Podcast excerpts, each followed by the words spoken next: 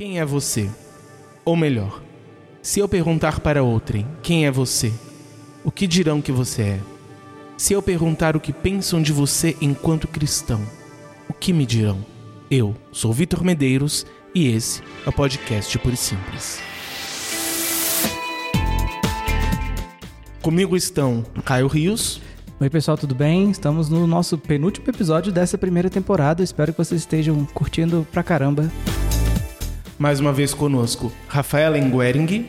E aí, pessoal, muito prazer estar aqui outra vez com vocês. E pela primeira vez conosco, Nicole Oliveira. Olá, gente, tudo bem?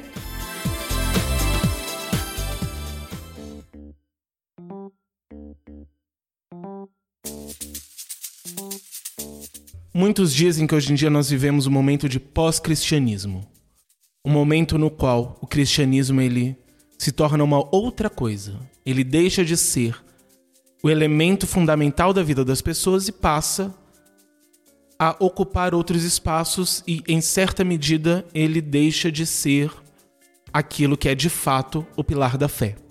A partir disso, nós vemos, por exemplo, cristãos não praticantes ou pessoas que já não têm mais no cristianismo a sua base de atuação. E os seus atos e os seus pensamentos não são mais de acordo com aquilo que deveria ser do cristianismo, mas através de outras coisas. O cristianismo ele passa a ser o elemento periférico da vida da pessoa. Muitos vão chamar isso de pós-cristianismo. Em uma sociedade pós-cristã, nós temos o cristão passando uma visão diferente daquilo que deveria.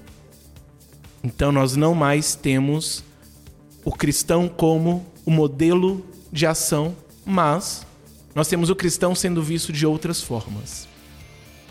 No Brasil, atualmente, nós vemos isso de uma forma um pouco diferente do que vem sendo visto em outras partes do mundo. Nós vemos o cristianismo ele se diluindo, ele ocupando outros espaços, ele adentrando nas instituições, mas ao mesmo tempo enfraquecido e diluído.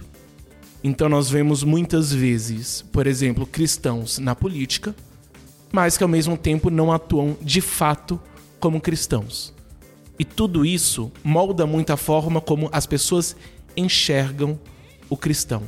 Então, a partir disso, a minha primeira pergunta é: como o mundo enxerga os cristãos barra igreja barra Jesus hoje? Então, a gente tem uma visão bastante deturpada sobre os cristãos, sobre a igreja e sobre Jesus.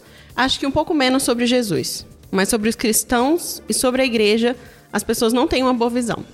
A gente, quando a gente se depara, que a gente pergunta, eu mesmo, na minha vivência pessoal, nos lugares onde eu vou, sempre o pessoal meio que, é, tipo assim, crente é, é santo do pau oco, Entendeu? É, a, a língua é maior do que a saia. É as coisas que a gente escuta por aí. Essa é legal.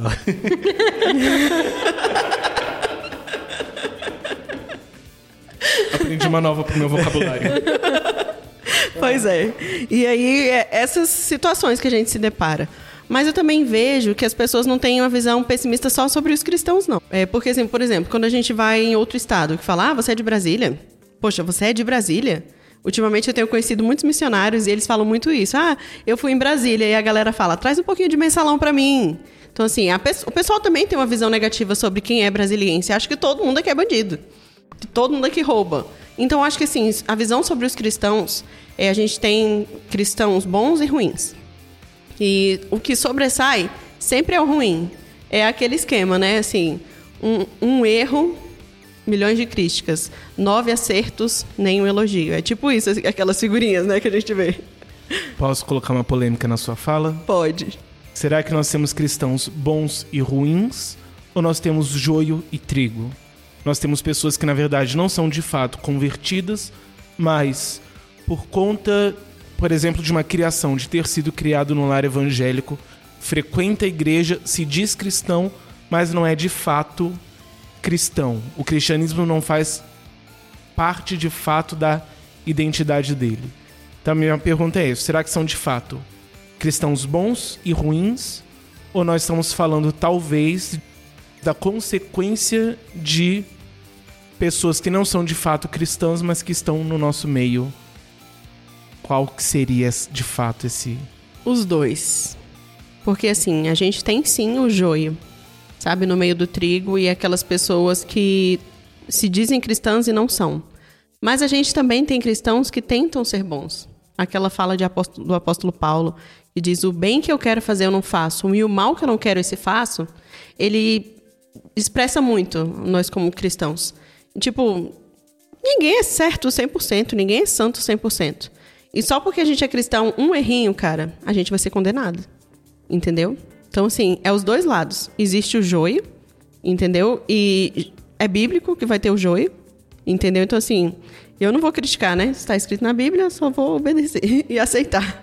E, e também existem os cristãos que não sabem ser cristãos, talvez por falta de ensinamento, ou porque é tipo, eu sou um cristão não praticante, que suja o nome do, do cristianismo, entendeu? Então, assim, é um, essa mistura, entendeu? Então, é por isso que eu acho que, que tem essa visão. Tanto porque as pessoas são pessimistas, a gente vive num mundo muito pessimista, em que vê tudo de maneira errada, sempre vê tudo de, de do o pior ângulo, o pior lado, sempre. A gente está no, no, no, no mundo que só enxerga as coisas assim. Então, como seria diferente a visão sobre o cristão? Né? E sobre a igreja, acho que assim, é mais ou menos essa visão, mas as pessoas têm aquela visão da igreja mais assim, ah, porque a igreja, a primeira visão que a gente escuta é que a igreja quer roubar o dinheiro dos outros. É a primeira que a gente escuta sobre a igreja. Sendo que eu acho que a igreja tinha que ser um lugar de abrigo, um lugar de refúgio, um lugar de proximidade, de amor, de convivência, entendeu? Isso deveria ser a igreja e algumas pessoas têm essa visão, mas nem todas têm. Vê como um lugar de julgamento, lugar de condenação, sendo que a igreja não deveria ser assim e que há muitas igrejas não são assim. E sobre Cristo, é, como que as pessoas veem, é, muitos não conhecem a Cristo de verdade, só vê ele como um, uma, mais uma divindade ou vê ele como um homem que fez a diferença, mas de fato, se a gente for conversar sobre Jesus, ninguém sabe te dizer mesmo o que pensa, o que acha que é. Eu acho que, só complementando o que você falou, essa questão do que pensa, né? O que, é Jesus? E não é o que, que você acha que é, mas o que de fato é. Porque o que mais acontece é a pessoa colocar a sua opinião baseada numa doutrina ou baseada no que Jesus falou. Então, ah, se na Bíblia está escrito não adulterarás. Não, mas eu acho que nesse tipo de caso é aceito. Ah, não, mas a Bíblia está falando que não pode matar. Não, mas naquele tipo de caso dava para entender. Então, é, o que tem acontecido muito é a mistura da própria opinião, né? Eu acho que isso é certo, eu acho que é isso. Ah, não, Jesus ele era um cara muito legal, então ele devia aceitar isso. Então as pessoas acabam esquecendo o que, que de fato Jesus falava, o que, que ele pregava, acabam deturpando. E essa questão é, gera a imagem do cristão corrompido, né? É, enquanto a Rafa estava falando no, no, início, eu lembrei de uma de uma divulgação que eu vi no Facebook de uma professora que escreveu a tabuada do 0 a, a, do 9, né? Do, do 9 vezes 0 até o 9 vezes 10. E uma delas ela colocou errado. E todo mundo só apontava o erro. E ela tava falando muito nisso, né? Na vida a gente pode acertar várias vezes. E no momento que a gente erra, aquilo ali vai ser julgado. E eu vejo o cristão colocado, na verdade, como um, um tipo de exemplo. Porque se ele é tão apontado assim, significa que está sendo exemplo de alguma coisa. E o cristianismo, assim, pelo menos na minha visão, eu vejo o cristão sendo muito ajudador, usando muito essa questão da ajuda ao próximo, de ações sociais. Então, toda vez é, na igreja é muito mencionado sobre essa questão de ajudar o próximo. É, vamos dar roupa aqui, vamos dar comida ali. E isso é uma coisa, uma atitude muito boa da igreja. Então acaba que o cristão é colocado como um, um, certo destaque e ele é muito cobrado por isso. Aí quando entra em questões mais doutrinárias assim, acaba vendo algumas divergências.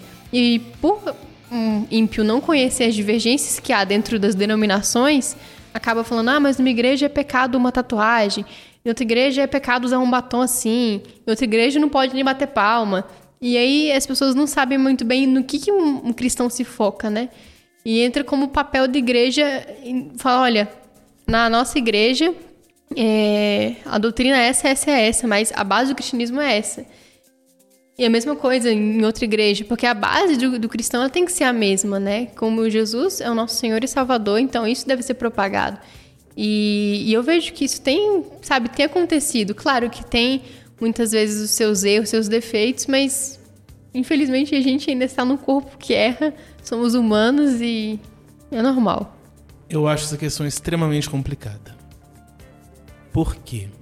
Eu, enquanto cristão, percebo que muitas das coisas que as pessoas pensam a respeito dos cristãos da Igreja de Cristo estão completamente erradas. Contudo, outras eu concordo plenamente, acho até que o pessoal pega leve. Então acho assim, o complicado é isso. Até que ponto, de fato, você tem um preconceito, apesar de que invariavelmente é um preconceito, mas você tem um preconceito fundamentado simplesmente em não conhecer e você tem um preconceito fundamentado em experiências com coisas que de fato não são cristianismo. Então acho que vem muito essa questão de que de fato, muitas vezes os cristãos eles fazem coisas que não são cristianismo. E cabe muito nós pensarmos enquanto igreja qual é o nosso papel nesse momento. Porque muitas vezes muitas pessoas vão defender quase como se a igreja pode fazer o que quisesse. Então, se você tem uma determinada igreja fazendo uma determinada coisa e você critica, você não pode criticar, você não pode falar mal, você está julgando e por aí vai. Então, você não pode criticar. Mas ao mesmo tempo é uma coisa que não tem a ver com o cristianismo, é uma coisa que está sujando o nome do cristianismo, mas ao mesmo tempo fica como se nós tivéssemos que ficar de mãos atadas. Então, até que ponto nós precisamos mostrar para o mundo que não conhece a Cristo o verdadeiro cristianismo? Então, mostrar no sentido de: olha, é isso que você está pensando sobre igreja, sobre o cristão, está errado por conta disso, disso, disso. Mas ao mesmo tempo nós temos que mostrar, ah, isso que você está criticando em determinada igreja, isso a gente também critica. Então mostrar, invocando segundo Wittgenstein, que nos ensina sobre a questão de que os jogos de linguagem possuem regras próprias que se autorregulam, de que a igreja ela possui também uns instrumentos para dizer o que está em muitos aspectos certo e o que está em muitos aspectos errados. Então nós precisamos também mostrar que a própria igreja critica, por exemplo, a teologia da prosperidade. Então, por exemplo, a teologia da prosperidade, ela vai, ela é extremamente visível, porque ela ocupou espaços de destaque. Então, tá na televisão, tá no rádio, tá em tudo quanto é lugar a teologia da prosperidade. E a pessoa que ela não entende de fato o funcionamento do cristianismo enquanto instituições, ele vai pegar aquilo como sendo todo. Então eu vejo o programa do, do, do Pai Apóstolo tal e ele né, fica falando de dinheiro o tempo todo, de, de você doa mil reais, então você vai ter a sua bênção. E julga aquilo como sendo, como se todo o cristianismo fosse aquilo. Só que nós também olhamos aquilo e falamos: não, isso está errado. Então nós precisamos também, quando cristãos, não só conseguirmos ter esse discernimento, essa maturidade de discernirmos e apontarmos e corrigirmos aquilo que nós está complicado, mas também mostrar isso para o mundo. Mostrar, olha, isso que você está criticando, nós também criticamos. Então, olha só, fulano, fulano e fulano escreveram sobre isso. Então, olha esse material. Então, mostrar que muitas dessas desses preconceitos que se tem às vezes com o cristão é fruto simplesmente de um preconceito de fato, mas às vezes são de coisas que nós também criticamos. Então assim, o cristão ele tem preconceito com o cristão também. Por conta de muitos desses aspectos. É nisso tudo que eu acho que é extremamente complicado pensar e falar disso. A, qual o limite do certo e errado nisso tudo? Acho que entra muito aquele ponto de não julgueis, né? Foi o que você tinha falado no início. Esse tipo de preconceito, é até mesmo, ah, isso aqui não é certo, olha, isso aqui a gente não concorda. Mas aí, é, o versículo mais conhecido hoje é não, não julgar o próximo, né? Não, não faça isso, não faça aquilo. E até Tomar pessoas... cuidado com o falso profeta, ninguém quer lembrar, né? Exatamente. Tem muito mais texto na Bíblia falando disso, mas ninguém lembra. Não, mas é, é desse jeito, assim, de pegar um versículo isolado e, e colocar ele pra vida em qualquer situação, independente de, E eu vejo muito isso. Eu, eu mesmo que sempre fico acompanhando as polêmicas cristãs aí, eu vejo muito isso. A frase que mais eu vejo, ah, mas você não pode julgar o seu irmão. E na palavra fala pra gente exortar, né? Ver uma pessoa errando, você vai lá ajudar ela a mostrar o erro. E, e falta muito isso na igreja, né? Aliás, não só na igreja, mas no nosso planeta Terra como um todo, né? De você ver que a pessoa está errando e você vai ajudar ela não para conseguir algo, mas porque você quer ver ela bem, né? E, e esse é o princípio do amor, né? É, eu, com relação à pergunta, é, a gente comentou um pouco no episódio passado, né? Algumas questões relacionadas a como o, o mundo enxerga os cristãos. Eu acho que dependendo do ambiente onde a gente está, a a gente tem, digamos, resultados diferentes, né? Se você está num, num local que tem mais família, mais pessoas com certa idade, acredito que não há um preconceito tão forte, digamos assim. Mas quando a gente está num ambiente é, entre não cristãos, onde tem muitos jovens, às vezes um ambiente universitário da vida, é, enfim, onde o pessoal é mais questionador, eu acho que tem uma tendência de se criticar é, mais o cristianismo e a igreja. É, Jesus eu não vejo que ele é tão criticado assim, mas a visão que as pessoas têm é como se fosse um filósofo ou apenas um líder ou uma coisa que é muito pouco se você comparar com o que Jesus realmente é. Então as pessoas, ah, Jesus é legal, mas o que estraga é o, é, é o fã-clube, né? Eu já ouvi muito isso. Sim. E aí a já ouvi muito isso e já concordei muito com isso em alguns momentos. Não, sim, eu, eu, eu concordo com você quando você fala que é, a gente tem um, a gente ao mesmo tempo que nós somos cristãos, nós temos que apontar, ou melhor, nós temos que indicar que determinados cristãos estão fazendo um negócio errado e esse negócio errado está sendo é o que mais chama a atenção, igual vocês falaram aqui da, do, dos erros e dos acertos. E eu, eu entendo também, além disso, que as pessoas. Tem alguma coisa que eu acho que já é no âmbito espiritual com relação ao cristianismo. Porque você pega, por exemplo, que o, o cristianismo ele não prega a, a uso de força física contra quem não tem a sua fé. Muito pelo contrário, ele respeita a sua liberdade. Ele fala, olha, tal, tal situação não combina com o que Deus quer. E você tem a liberdade de, de fazer isso. Nós não vamos matar ninguém por isso, nós não nós, muito pelo contrário, a gente tem que respeitar a opinião dos outros. E a prática dos outros também. Mas eu acho que a, a crítica que vem com relação ao cristianismo, ela é, é, é maior, ela é quase igual ou maior à crítica que tem, por exemplo, com práticas religiosas que defendem, por exemplo, a, a violência ou a humilhação de mulheres, ou seja lá o que for. Então eu fico um pouco é, de cara com esse tipo de colocação, porque você vê que as pessoas criticam um, um, um, movimento, criticam o cristianismo como se ele fosse a pior coisa do universo, ele fosse acabar com a humanidade, sendo que ele não prega nada disso. Então, é porque na verdade muitas pessoas de fato acreditam nisso, não só que o cristianismo prega violência, inclusive usam as cruzadas como exemplo disso. Uhum e também a humilhação de mulheres e coloca principalmente a questão da submissão como. Isso, mas ponto. assim, se você comparar com determinados movimentos é, religiosos atuais no mundo, a gente tem a porrada da violência. Então você pega a igreja evangélica brasileira atual, assim, você não tem é, corriqueiramente casos desse tipo e, obviamente, ela não, não, não, não defende. O que, o que o cristianismo defende está lá na Bíblia. Então, assim, é, eu entendo que a teologia da prosperidade mostra um cristianismo errado e eu sei que muitas, muitas pessoas elas também mostram um cristianismo errado, mas eu ainda acho que a retaliação que nós temos, ou seja, a crítica que nós temos, ela é muito mais exagerada do que algo que ficaria, digamos assim, nivelado uhum. com, com, com, com a nossa prática errada, digamos assim.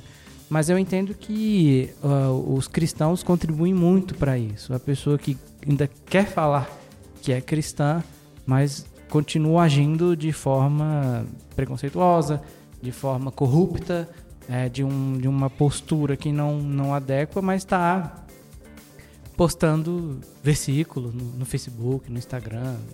Enfim, a gente tem esse tipo de coisa. E quando essa pessoa mostra uma prática errada, ah, é o cristianismo que tem que pagar, digamos assim. Isso vai para conta do cristianismo. Ah, você não é cristão porque você faz tal e tal coisa.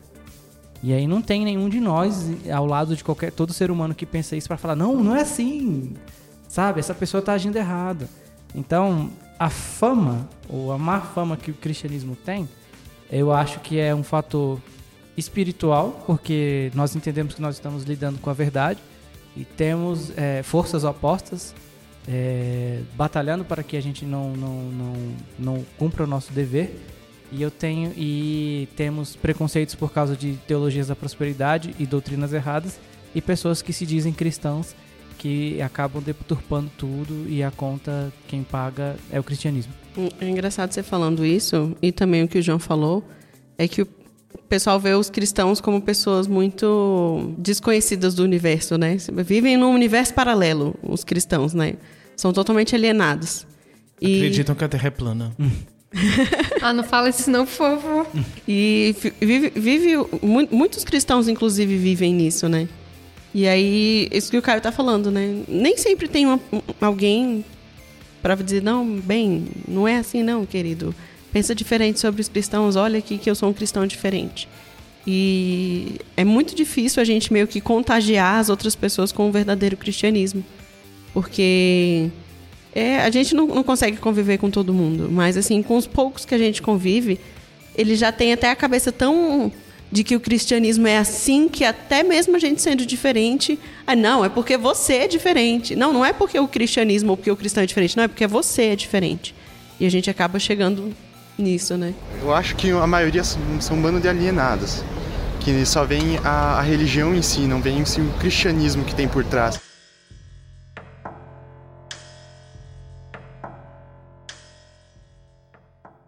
De que forma tanto as nossas ações individuais como de pessoas ou igrejas que estão em destaque contribuem para o preconceito contra a igreja e qual o impacto disso no evangelismo? Ações individuais. O que, que isso pode significar?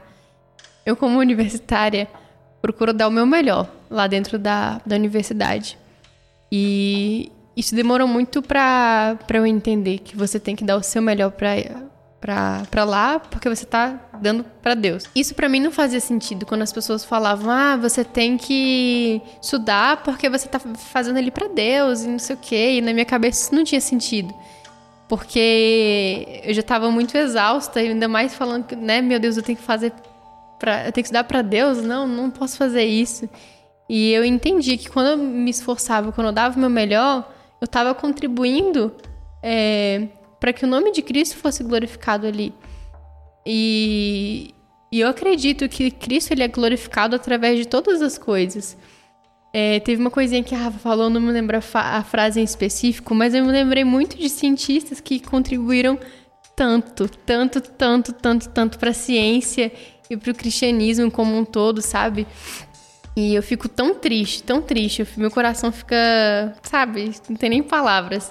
Quando eu vejo pessoas falando que a ciência ela é o oposto da religião, que não se mistura ciência e religião, isso não existe, sabe? É, caramba, eu mesmo, contando um pouco da, da experiência que eu tive, eu faço evangelismo na, lá na UNB, e eu lembro que eu tava no, foi o meu primeiro evangelismo. Eu tava super nervosa para evangelizar, e eu não sabia muito como é que eu ia falar com, com as pessoas e tudo mais. E eu lembro que o primeiro cara que eu fui evangelizar foi um cara de história. E, e eu cheguei lá, ah, a gente pode conversar com você e tudo mais. E ele, não, tá, pode sentar aí. E aí ele falava que não acreditava em Deus e que isso era só mais é, uma religião e não sei o quê. E depois ele começou, a, ele começou a entrar num termo científico, né? Ele, ah, o Big Bang, por exemplo. O Big Bang é a prova de que Deus não existe. Eu, mas você sabe quem criou essa teoria? Ele, ah, não, sei lá. Aí eu falei assim, foi George Lamaitre. Aí ele ficou com a cara assim de, tá, tanto faz. Eu, ele foi um padre. E você sabia que ele foi desmerecido em público porque as pessoas falavam que essa teoria era uma teoria criacionista demais para ser aceita e ele ficou calado. Ah, mas isso, isso, isso, isso. Você sabe quem é tal? Você sabe quem é isso? E ele não sabia nada sobre ciência, era só aquele. Sabe quando você bate palma, a pessoa de, do outro lado da sala está escutando, ela não escuta com a mesma intensidade que você. E eu vejo tudo que ele estava falando sobre essas teorias científicas era um ruído, sabe? E eu fiquei assim, cara, você tá acreditando em coisas cristãs, pessoas que é, fizeram aquilo ali pra engrandecer o nome de Deus e você tá falando que isso, na verdade, é o contrário? Que Deus não existe por conta disso? Ele tá vindo só pelo senso comum. E que, na verdade, o oposto da Exatamente. ciência é o senso comum. Exatamente isso. E eu lembro que ele começou a ficar meio irritado assim comigo. E aí ele ignorou totalmente a minha existência e começou a entrar num debate filosófico ali com a, com a minha amiga, né? E eu lembro que ele começou a ficar muito irritado porque ele já não estava conseguindo responder mais direito e o evangelismo acabou passando por um debate. E a gente ficou meio perdida assim, porque fugiu do cunho cristão, né? E eu lembro que nisso ele, no meio da, da discussão, ele, ele. Vocês são tão cristãs, né? Então vamos lá. Quais são os dez mandamentos? E na hora, eu juro, eu não lembrei de um mandamento. Parece algo muito, muito besta pra você falar, não. Mas eu não lembrei de nada. Eu lembrava, ah, amar a Deus sobre todas as coisas. Ele, ah, que mais? E ficava com uma cara de deboche, assim. E eu comecei a ficar muito irritada. E a minha amiga mais irritada ainda. A gente não lembrava de nada. E a gente começou a ficar muito envergonhada, assim. Aí ele, você quer a Bíblia pra ajudar? Aí abriu um celular, a Bíblia dele. Ele sabe pelo menos onde é que tá os 10 mandamentos? E aquilo ali eu fiquei me sentindo muito, muito humilhada, sabe? Não pelo, pela atitude que ele fez, mas por mim mesma. Falei, meu Deus, eu acabei, é, vamos dizer assim, saindo da santidade, entre aspas, indo pra minha carnalidade de querer estrangular ele, de tanto ódio que eu tava ficando. Mas eu vi que aquilo ali, na verdade, não estava glorificando o nome de Deus, estava indo contra. né? Era uma ação que estava indo é, contra, porque eu não estava querendo mais fazer aquilo para que o meu irmão encontrasse a salvação, para que ele visse. Eu estava querendo fazer aquilo para mostrar que eu estava certo ele estava errado. E ele tinha que ver que ele estava muito errado. E, e eu acho que esse, esse tipo de ação que, na verdade, vai contra, sabe? Quando você para de querer mostrar quem é Jesus e quer mostrar como você está certo. E você quer usar muitas vezes o argumento que Jesus usava, ou a palavra, para você falar: olha como é que eu tô certo e você tá errado. E você vai pagar por isso. E muitas vezes a gente usa uma, uma própria vingança mesmo, sabe? E isso é muito comum da gente fazer. E diariamente a gente faz isso e eu vejo que diariamente é a nossa luta. Muitas vezes quando eu tô eu vou pregar em algum lugar, vou dar um workshop, alguma coisa assim, tem duas perguntas que eu faço para as pessoas, que é a seguinte: a primeira pergunta eu falo: "Quem é Jesus para você?" E a segunda é: "O que é o evangelho?" Se você entender essas duas coisas, você vai entender quem você é. E você vai começar a entender quem você é na sociedade, quem você é na sua família, quem você é em Cristo, e qual é a função da igreja, por que acontece isso, por que acontece aquilo. Você vai acabar realmente se encontrando. Então, é, um cristão ele precisa ver isso, né? E- e entra muito em cada ação que ele vai fazer, desde o acordar até o dormir. Quem que é Jesus para mim? Jesus ele não foi um cara que existiu há dois mil anos e ele só propagou paz e amor e todo mundo se aceite, seja feliz. Não, ele Jesus falou isso aqui tá certo, isso aqui tá errado. Né? Jesus ele foi muito mais severo, vamos dizer assim, do que as próprias leis, né? De falar assim, não, antes você não pode adulterar. Jesus falou assim: se você se quer olhar para uma mulher, você já está pecando. Com desejo né, errado no seu coração. Então vai muito mais além, porque não é mais a partir do que você está expondo, é o que está dentro de você. Então, isso já insere exatamente nisso. Isso é o evangelho? O que é o evangelho? E se você entender isso, muda tudo. Muda a visão que você tem com as pessoas, muda a visão que você tem com outras religiões, você começa a ter mais respeito. E você vai procurar realmente não somente ser uma pessoa melhor para a igreja, mas você vai buscar ser uma pessoa melhor. E isso muda tudo. Muda tudo. E, e eu acho incrível quando é, uma pessoa começa a ter respeito por outra, independente do preconceito que ela tem, independente da, da religião ou de gostos. Você tem que visar fazer aquilo realmente, cara. Deus agrada disso, eu, eu amo Deus. Eu entendo quem é Jesus, eu entendo o que é o Evangelho. E eu quero fazer isso porque eu sei que Jesus vai ficar muito feliz se eu fizer isso. Então, sabe, é você realmente se dedicar com amor e, e visando realmente ser uma pessoa melhor todos os dias, acordar e falar, nossa, eu quero fazer coisas que agradem a Deus hoje. E tomara que dê tudo certo hoje. É, então, eu acho que as nossas ações, é, de maneira individual, podem influenciar, sim, a gente evangelizar uma pessoa. Porque já pensou, né? Assim, falando um pouquinho do que a Nicole falou e, ainda fugindo um pouco. Eu não sou uma pessoa muito cristã e alguém. Aí eu vou pro impacto evangelístico e alguém me vê lá. Vocês acham que a pessoa vai ter o coração aberto? Não vai ter. Por quê? Porque me viu antes fazendo alguma coisa que não era muito cristã e de repente olha e fala: Poxa, essa pessoa vem falar de Cristo pra mim dizendo que é cristã. Então, assim, não vai abrir o coração. E, porém, eu também penso numa coisa: que é, independente da pessoa que for falar, a palavra ela é lançada, né? Porque a palavra não é minha, a palavra ela é de Cristo. O evangelho ele é de Cristo. Então Cristo tem um compromisso com a palavra dele, apesar de que algumas pessoas podem não ter. Então foi lançada a palavra, entendeu? Foi semeado. A gente falou sobre evangelismo há um tempo aí. E se, se, se eu não falar as boas novas de salvação, quem vai falar? Entendeu? Mas também não justifica a pessoa ter a vida toda cagada e achar que tá certo ter a vida toda é pela graça, é pela graça sois salvo. É, pela, pela graça sois salvo. E aí, se eu tiver a vida toda errada, vai adiantar alguma coisa? É que eu tava pensando agora era justamente isso. Até que ponto a pessoa pode querer usar esse discurso para dizer, ah, não, tudo bem eu fazer tudo errado, só fazer besteira, eu não, não consertar minha vida. E ainda, porque ainda assim eu posso pregar, posso fazer o que eu quiser, que Deus vai usar, porque... Sendo que não. Uma vez um amigo meu ele pergunta, ele questionou um pouco essa questão, porque muitas vezes na igreja se fala disso. De que, por exemplo, você vai dar aula, você vai pregar, você vai cantar, você tem que estar tá com a sua vida ajustada. Uhum. E ele questionou um pouco isso. Até que ponto, de fato, eu poderia dizer, por exemplo, que Deus, ele vai, digamos assim, deixar de abençoar a igreja por conta da minha ação. Então eu não, não tô certo com Deus, então Deus vai deixar de abençoar a igreja porque eu estou em pecado. E aí eu coloquei para ele a questão do Antigo Testamento. Você tinha um dia no qual o sacerdote ele fazia o sacrifício por todo o povo e ele tinha que se ajustar, ele tinha que fazer um sacrifício por ele.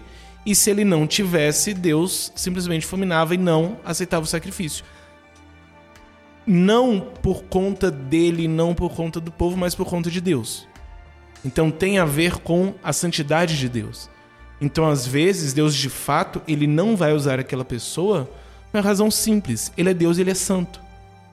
E o padrão dele de vida é diferente do daquela pessoa. Então ele não vai abençoar algo que de fato não vem dele. Ele pode talvez usar nós vemos tanto no Antigo Testamento quanto no Novo Testamento Deus usando pessoas que estão completamente fora do que deveria. Então, tanto Nabucodonosor quanto Anás e Caifás, Deus usa. Independente de qualquer coisa, Deus usa quem Ele quer. Agora, eu me colocar para ser instrumento de Deus eu preciso estar de acordo com aquilo que Deus disse que é a vontade dele. Eu não posso tentar a Deus nesse sentido. Eu não posso dizer, ah, já que você usa qualquer um, então me usa de qualquer jeito. Não.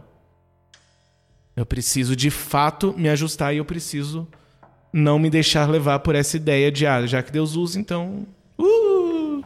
A Rafa tinha falado essa questão do, do Espírito Santo, né? De, ah, é, deixa com o Espírito Santo agora. Esse aqui, essa questão, né, de você fazer ficar com a vida toda errada e falar que o Espírito Santo vai cuidar porque é o Espírito Santo que convence. E uma vez eu eu tava indo pro evangelismo e eu tava indo me sentindo obrigada por Deus. Eu não sei se alguém aqui que está escutando já teve essa sensação de você estar tá indo fazer, indo pra igreja ou indo fazer um evangelismo, sei lá, indo fazer qualquer coisa assim nesse âmbito cristão e sentir obrigada por Deus a estar tá indo fazer. E eu lembro que eu tava todo emburrado, tava chegando no UNB e era o dia de evangelismo lá que a gente combina, né? E o pessoal, ah, não, a gente precisa de mais gente, porque tinha muito, muitas, né, poucas pessoas. E aí eu fui emburrada, eu, ai, não, Deus, não quero falar nada, não tô afim de falar com ninguém, eu tô me sentindo tão pecadora, como se não fosse, né? Todos somos. Mas assim, eu tava me sentindo muito mal comigo mesma, sabe? Muitas frustrações acadêmicas ali. E eu tava me sentindo muito mal, muito mal, subindo as escadas, e, ah, não quero falar não. E aí eu fiquei, não, Deus, eu já sei, eu vou ficar na intercessão aqui, orando pelos meus irmãos que estão lá na, nessa guerra de falar com as pessoas. E eu lembro que o líder do evangelismo falou que eu ia evangelizar com a, com a outra menina lá. E aí eu já fiquei com a cara meio emburrada, ela olhou pra minha cara, eu já tava com cara de poucos amigos. Aí ela, vamos orar? Eu, amém. Oremos. E aí a gente orou. E eu meio assim, sabe, agoniada. E nisso eu já comecei a me sentir muito mal, porque, poxa, eu não quero ir pro evangelismo todo emburrado, isso não é coerente. Tô, falando, eu tô indo das boas novas, cara. Eu tô indo falar uma notícia muito boa, a melhor notícia que alguém pode receber na vida. Não tem que estar tá com essa cara. E aí eu comecei a me sentir mal porque eu tava me sentindo mal. Aí entrou nesse ciclo e aí eu comecei a orar, assim, na minha cabeça mesmo. Não, Deus, tenha misericórdia de mim, me ajuda. Guia pelo menos os meus olhos, que sejam olhos de amor com as pessoas, sabe? Que o meu sorriso seja diferente, me usa, sei lá. E eu falando com Deus, e a gente encontrou duas meninas, e as meninas eram meio hips, assim, sabe? Falando, ah, não, porque Jesus é amor, esse negócio de condenar, inferno, Jesus ia fazer isso com as pessoas. E aí eu já tava com a cara assim, meu Deus do céu, dá misericórdia, Deus tenha misericórdia. E, e assim, agoniado com o que as meninas estavam falando, porque minha vontade era de gritar, tipo, não, vocês estão erradas! E não é assim que se fala, né? E eu, não, não é muito assim. E a minha amiga já tomou a frente, falando, falando. E até que eu, eu, eu fiquei centrada em uma delas, assim, e aí eu comecei a orar mesmo, falando, nossa, Deus, tenha misericórdia dessas pessoas. E, e Deus me lembra muito dessa questão da experiência, né? Tipo, de falar da experiência que eu tive com Ele, porque uma das melhores coisas de você dar uma opinião ou falar alguma coisa da, né, desse âmbito de experiência quando você tem uma de fato. E aí eu fiquei pensando nisso, eu não tem como eu entrar com minha experiência aqui no que elas estão falando, porque é tudo errado. E na minha cabeça já tava assim, quero ir embora. E aí tinha uma menina na minha diagonal sentada assim, e a gente acabou, encerrou o evangelismo dela lá e foi andando. E aí eu parei nessa menina que tava, tinha, tinha me olhado na diagonal e a gente parou, ah, a gente pode conversar com você? Aí ela, pode. Aí a gente sentou, ela, vocês estavam falando sobre Jesus, não era? Aí a gente era, ela, nossa, eu sou desviada da igreja, sabia? E aí eu fiquei com a cara de nada. E ela terminou com a cara de nada também, porque a gente não sabia o que falar, porque era uma pessoa que conhecia a palavra, sabia que estava né, andando no caminho errado, mas ela tava com. O rostinho dela tava com um rostinho muito de. Eu sei que eu tô errada, eu quero ajuda. E não é uma cara geralmente que você encontra tão fácil assim, sabe? E aí eu, eu sentei e falei assim: olha, pode contar uma coisa? Ela pode. E eu comecei a contar a história do meu testemunho. E ela começou a chorar, e eu comecei a chorar, e a minha amiga começou a chorar, e todo mundo chorando. E aí eu não sabia mais o que falar. E eu só falava assim: olha, Deus ama muito você. E, e se tudo isso aconteceu para eu chegar aqui hoje e falar isso para você, porque Deus quer algo especial com você. Não é o clichê que eu tô falando, eu realmente tava sentindo aquilo de maneira muito forte. E aí eu abracei ela e a gente conversou. E a gente se, né, né, conversando, conversando, eu adicionei ela no Facebook. E algumas semanas depois eu vi a foto dela no grupo de estudo de Filipenses. E eu fiquei tão feliz, porque eu sabia que não era eu que estava fazendo aquilo ali. Sabia que era 100% o Espírito Santo que tinha movido aquela situação. E eu fiquei muito assim. É, foi, muito, foi muito diferente, porque esse tipo de coisa nunca tinha acontecido comigo de maneira tão forte assim. Deus tá todo emburrado, não quero fazer, não quero fazer. De repente Deus fala assim: não, então eu vou te usar nesse momento, sabe? E foi um momento que eu tava pedindo muito a Deus sobre isso. Então eu vejo uma diferença gritante, assim, sabe? De você ir num lugar e falar: ah, Deus, me usa aqui, faz isso. E outra coisa totalmente diferente você entender que você não tem forças para aquilo ali, você não tem como fazer, é o Espírito Santo que realmente te usa. E foi uma experiência muito legal, assim, que eu tive na minha vida. E ela é uma pessoa, essa menina, né? Eu ainda converso com ela, ela é uma menina muito incrível, é uma menina que tem crescido muito no Senhor. E eu vejo como foi importante eu, eu me colocar ali realmente aos pés do Senhor para ser usada por Ele, para alcançar ela, né? Porque eu sei que Deus me usou como um dos instrumentos ali na vida dela. Então acho que a gente tem que se preparar cada dia mais para isso, sabe? Mesmo quando a gente tá emburrado e não quer falar nada, de falar exatamente isso. Deus, usa o meu olhar. Que o meu sorriso seja diferente. Porque às vezes nessa, nessa vida corriqueira, um olhar muda o nosso dia. Um sorriso, um abraço. E eu vejo que essas coisas simples têm um efeito tão, tão forte. Então, é algo que temos que pedir para Deus nos, nos, é, nos moldar, nos transformar, para que a gente realmente venha se parecer com Cristo até nesses, nesses pequenos detalhes, né? Então, é, agora falando um pouco sobre essa questão da igreja, né? É, às vezes a gente se depara com questões assim, ah, porque é, a igreja só está querendo membros para angariar dinheiro. Então, assim, ah, a igreja está fazendo evangelismo é porque ela quer dinheiro. Pequenas igrejas, grandes negócios.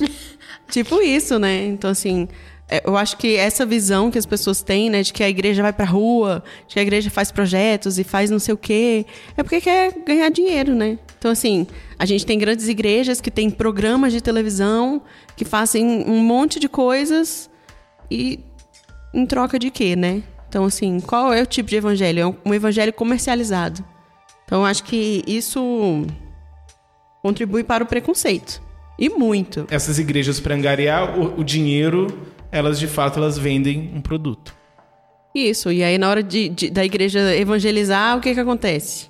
É, eu já ouvi gente falando assim, ah, porque a igreja vende o produto e olha lá, construiu um templo enorme para quê? Isso, isso serve para quê? Entendeu? Então, assim, as pessoas olham isso e aí, quando a gente vai falar de Cristo, ou quando a igreja vai fazer alguma coisa, tem esses nomes são os primeiros que aparecem, entendeu? Então, aí, aquela igreja que mostra o demônio falando no microfone. E aí, quem vai querer ir? No... Eu não quero ir numa igreja dessa. É o que a gente escuta, entendeu? Quando fala assim, ah, vai na minha igreja tal. Ah, mas a sua igreja é igual aquela lá que aparece na televisão. Então, tipo assim, a gente passa por essas situações, né? A pessoa não quer numa igreja dessa, nem eu. Eu, inclusive, já fui uma vez e fiquei assustada. Mas o demônio falou? Ele tava falando no microfone. Ele falou o quê?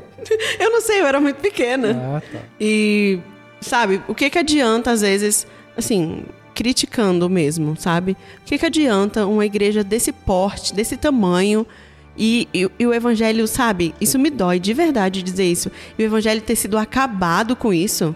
Ah, mas tanta gente se converteu, tanta, tantas vidas foram transformadas. Mas a custo de quê? Será que essas vidas realmente foram transformadas? Sabe? Eu acho que a igreja ela precisa ser crítica, igual você falou, João. E a igreja não tem sido, sabe? Às vezes as pessoas falam assim, ah, porque vocês concordam. Não. Eu não concordo com isso, eu não acho isso correto. Eu não acho que a igreja tem que ser um lugar para dinheiro. A igreja precisa? Precisa, porque a igreja paga água, paga luz, paga funcionário. É, a igreja faz projetos sociais, a igreja precisa, sim, de finanças. Mas também a igreja não é exclusivamente isso, entendeu? Então, assim, a, a, a, as igrejas, elas fazem projetos sociais, elas acolhem, elas, elas prestam é, socorro às pessoas, mas não é só isso as igrejas entendeu? As igrejas também têm funcionários que trabalham, que através das igrejas sustentam as suas casas, entendeu? Sustentam é, é, suas famílias. E aí a pessoa fala: ah, o meu dinheiro está indo todo para o pastor. Não, entendeu? A igreja, ela faz um monte de coisas. Mas por causa de, de, de certas denominações, ficou sujo, entendeu? Ficou sujo todo mundo. E isso é muito triste. Porque a partir do momento que eu, eu quero falar do evangelho e eu encontro com uma pessoa que está nessa situação, e o que, que eu vou falar? Entendeu? E a igreja não tem só essa situação, não. Quando a gente vai em outras, vamos supor, igrejas que são mais tradicionais. Quantas vezes a gente já ouviu dizer que a igreja não aceita uma pessoa que tem o cabelo de uma cor diferente? É, poxa, eu já passei por isso. Para quem não sabe, a Rafa finge ser ruiva. Eu tenho cabelo vermelho e tem muitos anos que eu tenho cabelo vermelho. E quando eu comecei a pintar o meu cabelo de vermelho, algumas pessoas chegavam para mim e perguntavam: Rafa, tá tudo bem? eu ouvi isso muitas vezes. Só porque eu tava com o cabelo vermelho. E agora todo mundo acostumou com o meu cabelo vermelho, entendeu? E assim, eu, eu era da Assembleia de Deus e atualmente fui para a Igreja Batista. Minha primeira aula da escola dominical foi bem assim. Quer dizer que se entrar uma pessoa aqui de cabelo vermelho toda tatuada, a gente não vai receber? Aí a menina, eita, você tem o cabelo vermelho, né? É, mas eu não sou tatuada, pode ficar tranquila. Eu não encarei isso com preconceito, porque eu sou cristã e eu sei que as pessoas é, falam isso, entendeu? De brincadeira ou não. Mas e aí se a pessoa não fosse uma cristã como eu? Entendeu? Então, assim, em certas situações a gente tem que ter cuidado no que a gente vai falar. Entendeu? Poxa, existem tantos cristãos que são super tatuados, têm piercing, e que são cristãos de verdade. E por que a gente vai ser preconceituoso com isso? Porque a gente precisa abrir a nossa boca para dizer essas coisas. Entendeu? A igreja também ela não aceita. É a igreja de uma forma geral, eu digo assim, não, não a igreja micro, o, o indivíduo mas eu digo é, algumas igrejas têm muito preconceito contra uma série de coisas. Vamos, falar sobre os homossexuais. Não aceitam. Não sabem lidar. Na verdade, eu acho que é muito, alguns não é questão de aceitar, eu acho que é uma questão de que não sabem lidar. Entendeu? Então, assim, aí a gente acaba é, tendo esses problemas. Tem igrejas que têm, sim, espaços abertos, é, que tem pastores que sabem acolher, que sabem lidar com essas situações, mas outras não sabem. Entendeu? Porque assim, quando a gente vai falar de maneira individual, ah, eu tenho um amigo homossexual tal, a gente trata super bem, a gente trata com carinho, com amor, assim como Cristo trataria. Mas aí quando a gente passa para a igreja, a grande igreja, a gente acaba lidando com essas situações que impede a gente conseguir evangelizar alguém. Por quê? Porque é, generalizou um monte de coisa e, e, e não sabe lidar com tantas situações, com a maneira de dizer, com a maneira de se portar. É, o neopentecostalismo ele tem um, um, um, fator aí que, na minha opinião, ele influencia muito para que esse pensamento preconceituoso das pessoas ele seja potencializado. Então você tem é, não só a teologia da prosperidade, mas outros movimentos neopentecostais que não têm essa cobrança de dinheiro, mas também elas pecam, por exemplo, por não valorizar a doutrina cristã verdadeira. Então você tem um método de, de, é, de recrutamento de pessoas muito intenso, você tem uma doutrina fraca, isso gera um monte de pessoas que, que frequentaram determinadas igrejas e essas pessoas saem muito. Algumas vão para uma igreja mais bíblica, outras vão para o mundo criticar. Porque foi sugado, sugado, sugado, sugado até o seu máximo nessa coisa de querer ser líder, nessa coisa de, de não sei o quê, de papapá, de G12 e, e, e tudo isso, gera pessoas é, totalmente feridas, né? Alguns, por exemplo, vêm para cá, outros vão para um batista, presbiteriana, e outras vão para o mundo e acabam criticando. Eu conheci uma pessoa assim, que estudou comigo, e aí eu soube da, da conversão dela, achei ótimo, e aí, ai, porque eu tenho que cuidar da minha célula, e a minha célula é tudo, e tá, tá, tá, tá, tá, tá, tá. E era uma intensidade muito ampla, e era pouca doutrina e essa intensidade fez ela é, se esgotar. E na medida que ela se esgotou, a igreja não deu um suporte para ela no seu esgotamento e continuou a sua rotina extrema de formação de líderes e todo mundo é líder e chama mais pessoas e essa coisa maluca, essa bola de neve. E, é, e essa pessoa se tornou totalmente alheia à igreja e se alguém vai evangelizar ela, vai vir a cabeça dela todo esse sofrimento que ela teve e vai ser muito complicado. E ela vai ter uma uma uma ideia de evangelho que no entendimento dela sequer é preconceito. É basicamente um conceito, uma vez que ela viveu isso.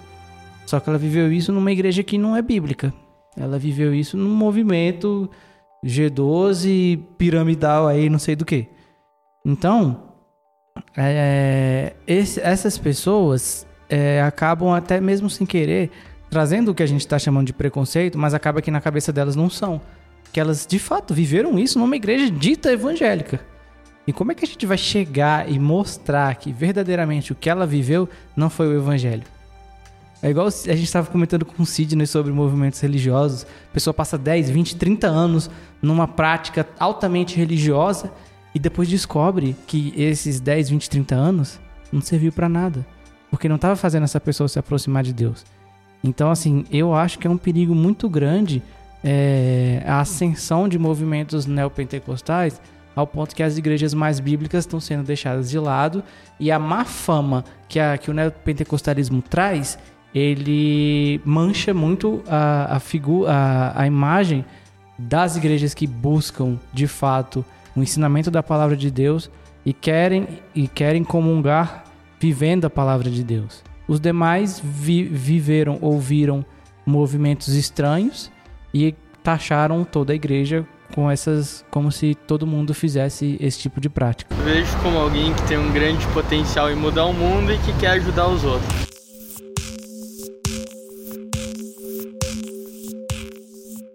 Quais os desafios que a igreja, enquanto instituição, enfrenta nessa conjuntura?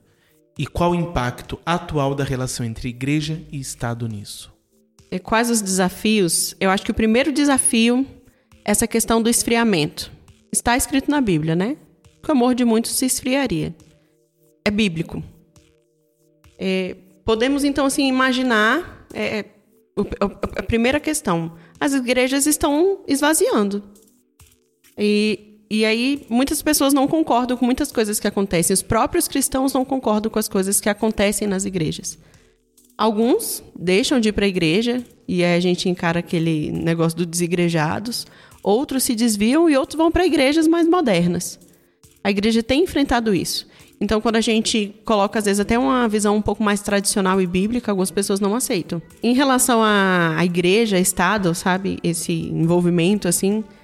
É, em certas situações pode ser bom. Eu não sei muito bem dizer que pode ser bom, porque.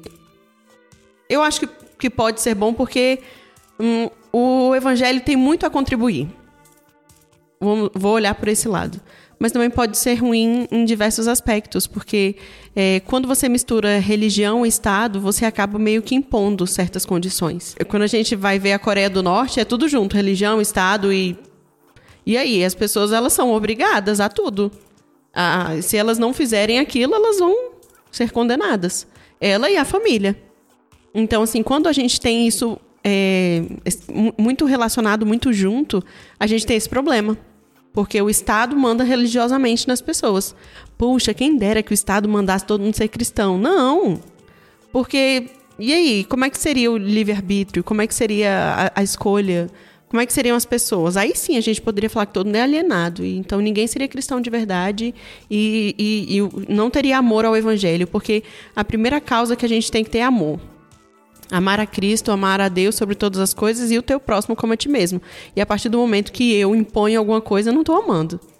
Se eu imponho que a pessoa tem que ser cristã, ela não vai nunca ser cristã em amor. Então a gente tem que ter muito cuidado com essa relação. Mas eu acho que a igreja tinha que ser mais participativa. Essa questão política, a igreja podia ser mais participativa.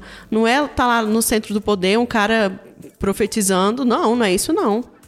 Sabe? É eu, como cristã, me posicionar em certas questões. Tá lá dentro da política e falar: olha, isso aqui não é correto ser feito. Isso não é a favor da vida, isso não é a favor da família, isso não é a favor das pessoas. Por que isso tem que ser aprovado? Sabe? É você lutar, é você conquistar um espaço, não como cristão, mas como uma pessoa ética. Que o cristão tem que ser em todos os momentos. Entendeu? Não é tipo assim, ah, é, ah, eu sou cristão e eu peco, sim. Mas as questões éticas é tipo assim, eu sou ético aqui e aqui eu não sou, não. Eu tenho caráter aqui em certos momentos e em outros momentos eu não tenho, não. Eu tenho que ter o meu caráter em todos os momentos. É errado roubar? Vai ser sempre errado roubar. Não é porque uma pessoa não está vendo ou porque estou longe de todo mundo que não vai ser errado. Não, vai ser errado. Se a gente tivesse cristãos realmente envolvidos na política, tenho certeza cristãos de verdade, que não teria acontecido essa monte de roubalheira que, que tem acontecido. Talvez tivesse acontecido porque nem todos são cristãos, mas teria diminuído. Porque quantos cristãos que a gente não ouviu, que a gente ouviu, na verdade, que estão lá e eles estão no meio da sujeirada. E agora vai me dizer, eles são cristãos? Não são. Porque se fossem, não estaria dando esse mau exemplo. Entendeu? Então, se nós fôssemos envolvidos de verdade com isso. E, e aí eu não falo agora só na política, não. Porque no, o Estado não é só política. É educação, é ciência, é, é o, o, o, trabalho social. E eu não falo um trabalho social como igreja, não. Eu falo eu, como uma pessoa que trabalho dentro de um órgão público, eu como professora, eu, eu como bancário, ou qualquer outra que, coisa que eu faço, que eu estou envolvido, eu tenho que ser um verdadeiro cristão. E se eu não for um verdadeiro cristão, não vai é, fluir o, o, o cristianismo onde eu for, sabe? As pessoas vão ficar fechadas para isso. E aí é por isso que tudo, tudo que envolve cristãos as pessoas não querem.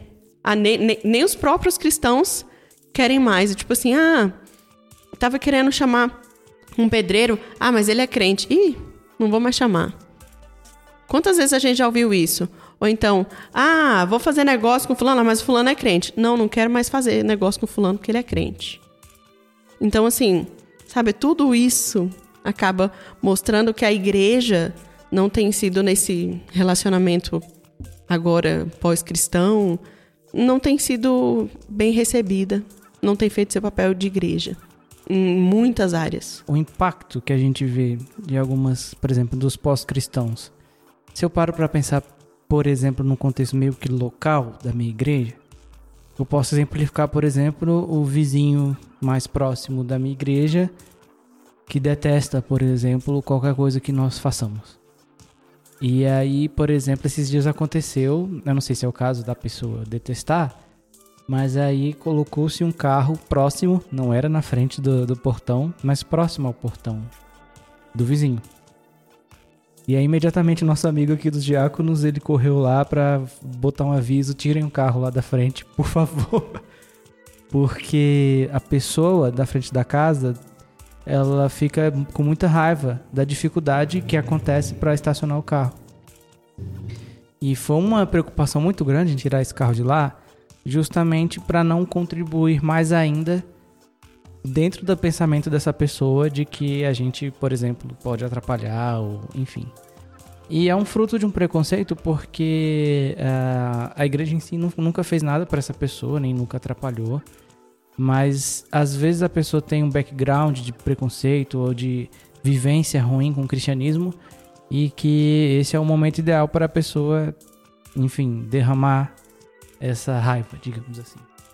Então houve uma preocupação muito grande de não deixar que essa pessoa se incomodasse, o mínimo que seja, com a postura da igreja. E é triste e importante ao mesmo tempo a gente ver que nós precisamos ter essa preocupação de perceber que a pessoa tem um entendimento errado do cristianismo e buscar é, minimizar, diminuir o máximo possível é isso. Com relação à, igreja e o Estado, eu, eu, a Rafa falou com relação às nossas posturas sociais e isso tem um papel preponderante assim. E a gente aqui na igreja já vivenciou essa relação Estado-igreja na construção de um projeto social. Então, assim, a igreja ela tem um papel de auxiliar o Estado em questões sociais, principalmente. E o próprio fato da igreja ser igreja fazer a coisa que a igreja faz, isso contribui para a população, isso tem um impacto geral. Tem um impacto na violência, tem um impacto na, na, na relação de cidadania e tal. E é muito importante isso. Você pregar o fim da igreja porque ela não traz benefícios, digamos assim, você está caindo num erro muito grave, porque ela traz muitos benefícios que você não quer saber. Você vira seu rosto para isso, mas o próprio fato da igreja estar lá, simplesmente fazendo o que a igreja tem que fazer, do ponto de vista, digamos, religioso, isso já é um grande avanço no sentido de ajudar o Estado a estar controlado, ajudar a cidadania a ser aplicada, ajudar as pessoas terem um local de culto, por exemplo. Agora, a igreja, a relação igreja Estado, num ponto de vista político, eu já acho muito preocupante. Principalmente do ponto de vista que a gente enxerga agora. E eu sei que isso é um assunto bem delicado, mas, por exemplo, eu tenho muita dificuldade em, em, em querer ou defender que a igreja necessariamente defenda a implantação de visão de igreja para todos os cidadãos. Eu acho muito complicado. Então, você querer é, impedir que determinada parcela da sociedade é, faça alguma coisa que vá contra o cristianismo por força do Estado, isso atrapalha o evangelismo. Porque você não está pregando o amor, você está forçando alguma coisa a acontecer. Então você vai ter diversas situações é, em que você tem é, vários segmentos da sociedade que pensam diferente dos cristãos e defendem pensamentos diferentes dos cristãos. Só que o que eu acho é que nós não devemos é, mostrar o que é correto, com base da verdade, por meio de uma forçação de barra do Estado. Eu infelizmente não estou com nenhum exemplo claro na mente, mas eu acho que isso dificulta a, a, ao evangelismo, à pregação do evangelho genuíno. Eu sei que muita gente vai discordar de mim, vai achar que não mesmo, temos, temos que ter é, governantes que busquem a imposição de determinadas práticas, porque isso é o melhor para a família. Isso pode ser o melhor para a família, mas não dessa forma, porque você forçando isso, você vai ter mais pessoas que odeiam o cristianismo. Somado a isso, você tem sacralização de pessoas que são políticos. Assim, político é político, meu Deus do céu. Então, você sacralizar um político é um problema muito grave, porque esse político está passivo de erros. Então, você dizer que fulano de tal, ele é escolhido de Deus para fazer tal e tal e tal tal coisa na nação, isso é um problema, porque daqui a pouco esse político vai fazer uma pataquada sem fim. E o que eu tenho percebido nas pessoas que não têm um pensamento mais crítico com relação a isso é que a pessoa faz uma pataquada sem fim que não tem nada a ver com o cristianismo, mas o cristão vai acabar recorrendo a abrir mão dos seus próprios conceitos para passar o pano para determinado político. E eu acho isso muito ruim. Então, assim, Fulano é, é escolhido de Deus para as nações, graças a Deus, oremos. E aí o cara é pego na corrupção. Aí alguns vão falar, poxa, realmente talvez não seja isso. Outros vão falar, não, mas ele fez porque não sei o que e tal. E aí a gente tem uma situação que é, é pessoas acreditarem que fulano de tal na política foi mandado por Deus. Essa pessoa faz coisas que pessoas mandadas por Deus não fazem. E eu vou querer defender a todo custo. Então eu acho isso um problema grave. Eu acho que a abordagem cristã, do ponto de vista político, considerando o, o, a situação que a gente enfrenta agora, ela deveria ser diferente. A gente não está indo pelo amor que Deus quebrava, a gente está querendo pegar um atalho que é desejo muito que o Estado imponha práticas cristãs para todo mundo. Mas se isso não vem pelo amor, isso vai gerar ódio, é o que eu acho. Eu concordo muito com essa questão. Me incomoda muito esse tipo de discurso dos cristãos, que eu acho que é justamente você não entender o que é cristianismo. Uhum. Que é uma coisa, inclusive, que nós falamos bastante nos episódios sobre evangelismo, que é essa questão de que, não só de, do evangelismo, mas no Consigno nós falamos bastante disso, sobre seguir o modelo de Cristo. Que Cristo não é simplesmente um modelo no sentido de uma lista de coisinhas que nós temos que fazer. Isso vai fazer com que sejamos salvos. A salvação ela não é por nós fazermos uma série de, de comportamentos. Então nós temos determinados comportamentos, então nós iremos ser salvos. Eu acho que parece muitas vezes que o cristão ele não entendeu isso. Então ele quer que o Estado proíba certos comportamentos e faça com que as pessoas tenham outros comportamentos, porque isso vai fazer com que as pessoas sejam salvas. Então assim, por que que eu quero de fato que as pessoas por que, que eu quero proibir tal coisa? Por que, que eu quero que outra coisa seja forçada? Eu acho que o cristão ele não entendeu muito bem o papel dele no mundo.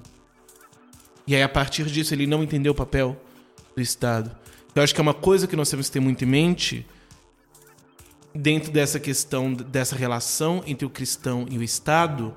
Então, a questão, ah, o cristão ele tem que ser participativo.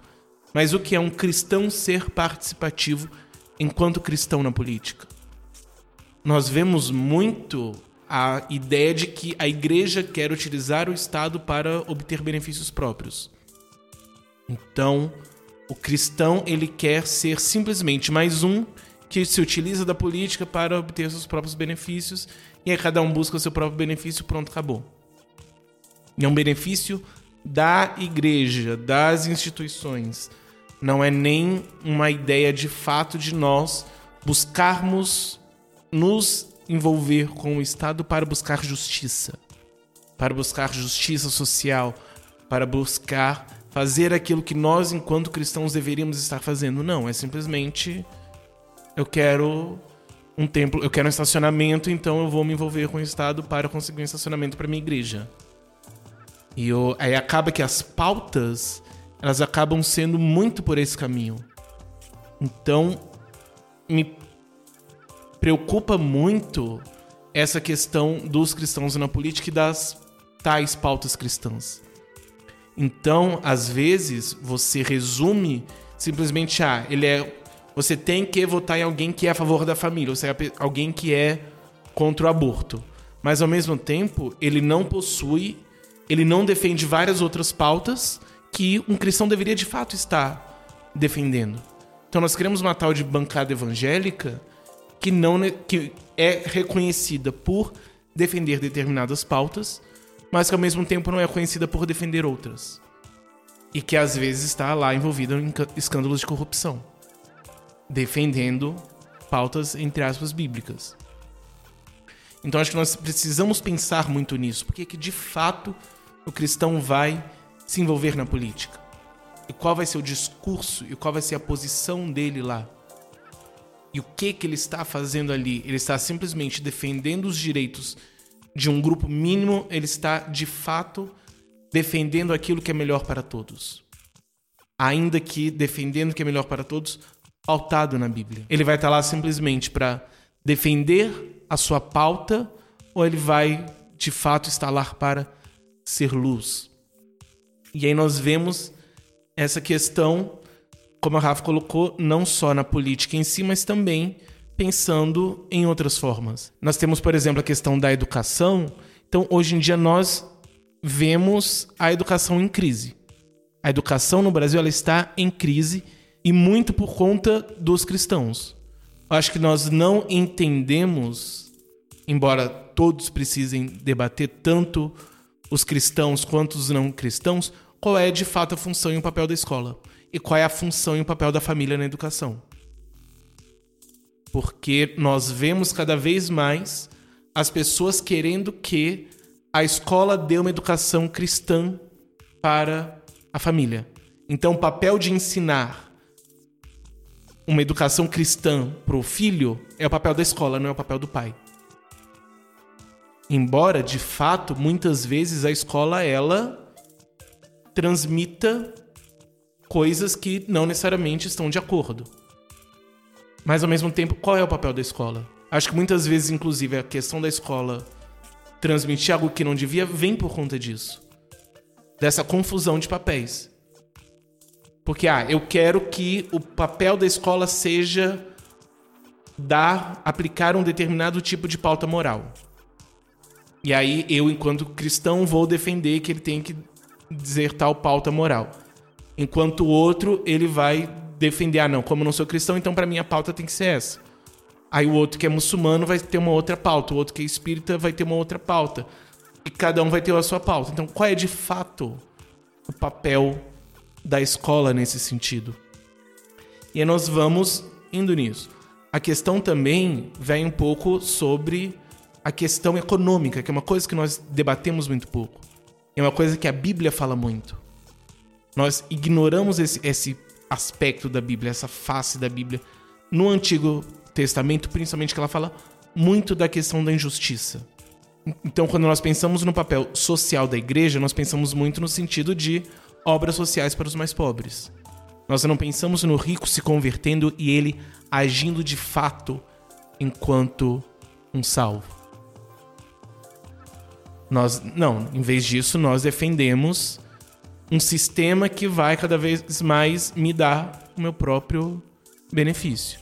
Eu lembro uma vez preparando, inclusive com o Felipe, que já falou aqui no podcast, ele foi dar uma palestra no ADEV Talks e nós estávamos trabalhando um pouco essa questão. Inicialmente ia por um caminho mais de cosmovisão e como isso influencia na educação.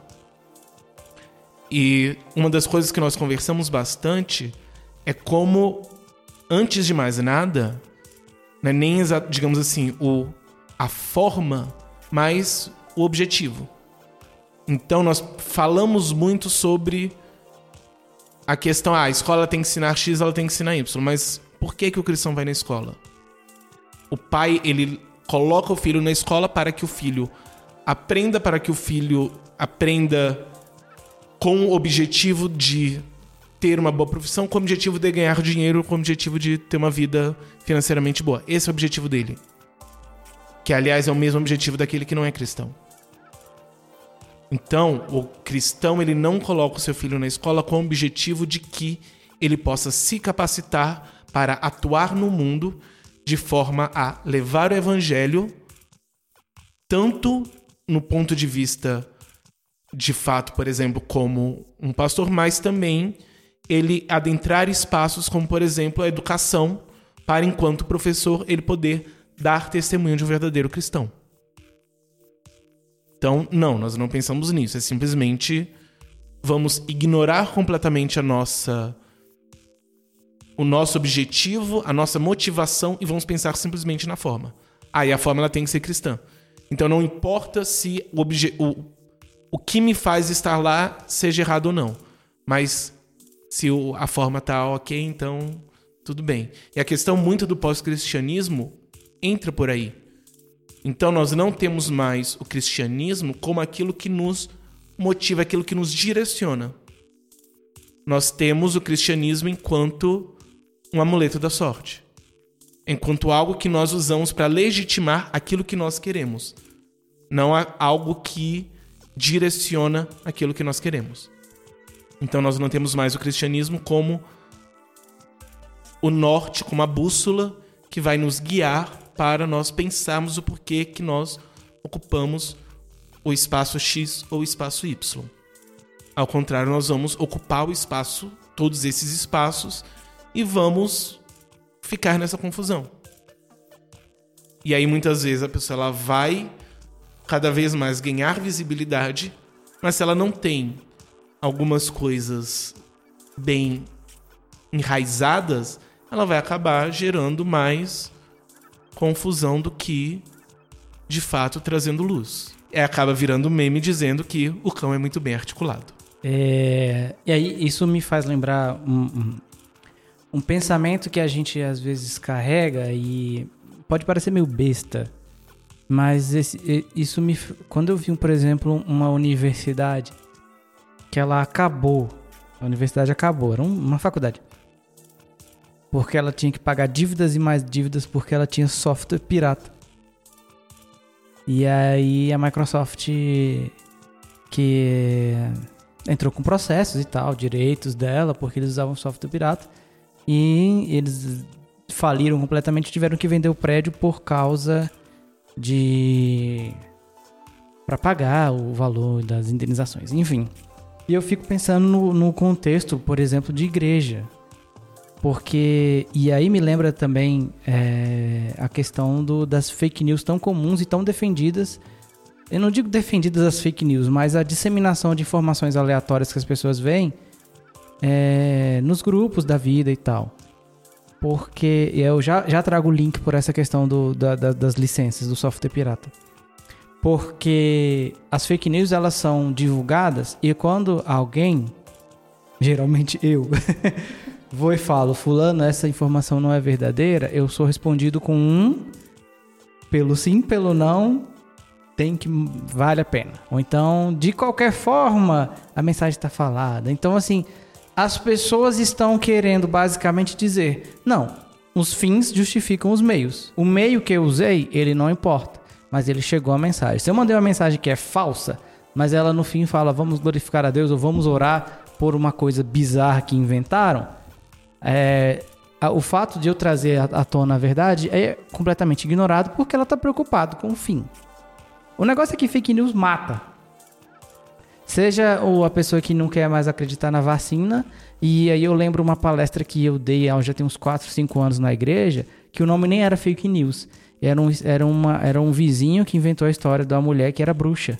E ela fazia sacrifícios com crianças. E, a, e divulgou em grupos.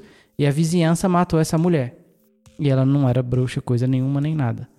E eu fiz, eu fiz esse comentário e falei para as pessoas: o que vocês acham dessa, dessa situação que veio por boataria. O nome não, não tinha fake news, não era fake news. E aí a gente começou a discutir algo que hoje tem um impacto terrível, terrível. As pessoas não têm noção do que uma informação falsa veiculada traz. Se alguém, alguém na internet mal intencionado achar uma foto minha e postar em grupos dizendo que eu sou um estuprador, que eu sou não sei o que, tá, tá, tá, e sou visto na minha cidade, vão me ver e vão me matar, cara. E ninguém vai pensar se pode ser uma mensagem verdadeira ou não. As pessoas vão compartilhando o tempo inteiro, as mesmas pessoas vão compartilhando. E às vezes falam para mim, ah, não, me ajuda a, a, a, a, ver se essa mensagem é verdadeira ou falsa. E a, e a mensagem é altamente esdrúxula, tá na cara que é falso. Mas mesmo assim, a pessoa quer, é, quer disseminar. E eu fico de cara com umas coisas dessas. Então, assim, nós temos cristãos que acreditam que os fins justificam os meios. E elas querem começar com uma coisa errada para chegar num final que vai ser, digamos assim, um ápice evangélico e, digamos, vai glorificar a Deus. Então, por exemplo, se eu na minha igreja tenho vários computadores e eu estou com todas essas licenças pirata, você está pecando, você está começando errado. Então, assim, as pessoas até hoje não têm noção disso. Entendeu? Não têm noção. A gente se preocupa muito com a questão da, da santidade, do não sei o quê, mas é só no âmbito que elas, às vezes, têm, têm noção, né? Do tratamento, as pessoas. Mas esse tipo de postura as, é, está arraigado no nosso, no nosso coração. Então, é, é muito complicado a gente lidar isso quando a gente tem uma igreja que ela não consegue enxergar além das práticas mais óbvias, assim, que é ah, adulterou, não sei o quê. Mas, por exemplo, você é, começar com um, um, começar um empreendimento ou qualquer coisa com um ato ilegal, você está fazendo errado do mesmo jeito. Você não está glorificando a Deus dessa forma. Por mais que visivelmente possa ser uma coisa bonitinha. Para encerrar, eu trago o exemplo de uma igreja que ela foi derrubada aqui em Brasília. E aí surgiu a notícia e a reportagem era muito legal porque a pessoa que era do órgão que derrubou a igreja falou: olha, essa igreja começou no terreno ilegal e ela sabia e ela foi notificada e ela se manteve. E ela falou: Olha, eu, a mulher que, digamos, derrubou, ela falou: Eu, como cristã evangélica, não acho que essa postura está correta porque começou errado. Eu falei: Poxa, que sensacional essa postura. Porque ela, ela foi contra a, o que a grande massa estava criticando. Meu Deus, como é que você fechou uma igreja? Mas a pergunta é: por que, que abriu uma igreja num lugar que não podia ter igreja? Sabe? Às vezes a gente não tem o bom senso. É falta de bom senso, cara, de, de perceber que o cristianismo ele é completo e ele vai em todas as áreas da sua vida. Você não pode maquiar uma construção é, de, de algo em cima de pecado, em cima de ilegalidade, em cima de corrupção, para depois dizer não, porque isso aqui glorifica o nome de Deus. E eu acho que a essência, o que a fake news traz hoje, ela revela a nossa vontade de preocupar apenas com os finais e parece que o cristianismo não existe nesse meio. E, no, e, e isso afeta o pensamento que os pós-cristãos têm da gente e isso dificulta muito o evangelismo em si. Uma plataforma para me suster, assim. Faz um mal tremendo para a humanidade. Acho que é uma coisa já ultrapassada.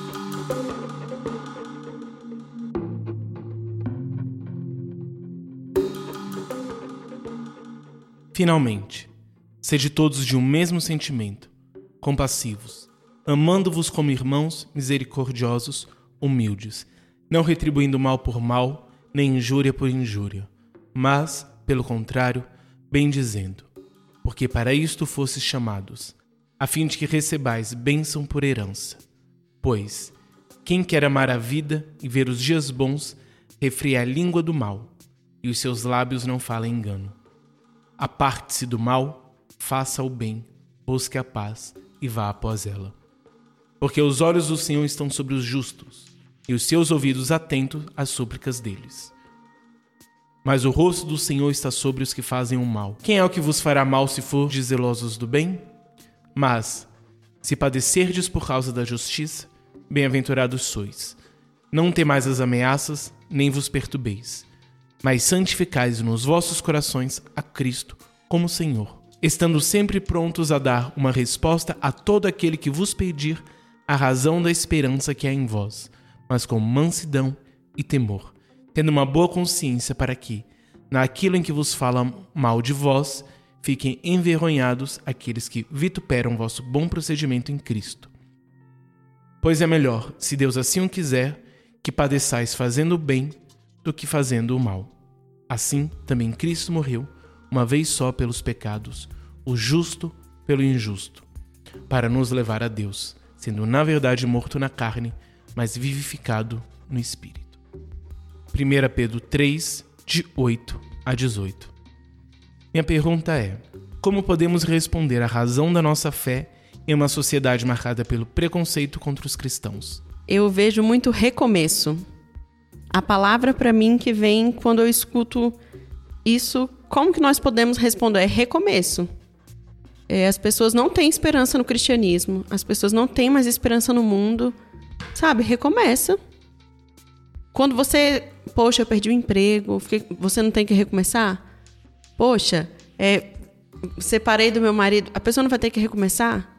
Poxa, perdeu um ente querido, aconteceu um acidente, sabe? Aconteceu alguma coisa ruim. Você não tem que recomeçar? Toda segunda-feira as pessoas não recomeçam? Todos os dias a gente não recomeça? Por que, como cristão, eu não posso tentar recomeçar a visão das pessoas têm sobre o cristianismo? Poxa, parece utopia, né? Mas eu acho que se todo mundo pensasse isso, se todos os cristãos pensassem, vou como cristão tentar mudar essa visão, vai ficar diferente. Entendeu?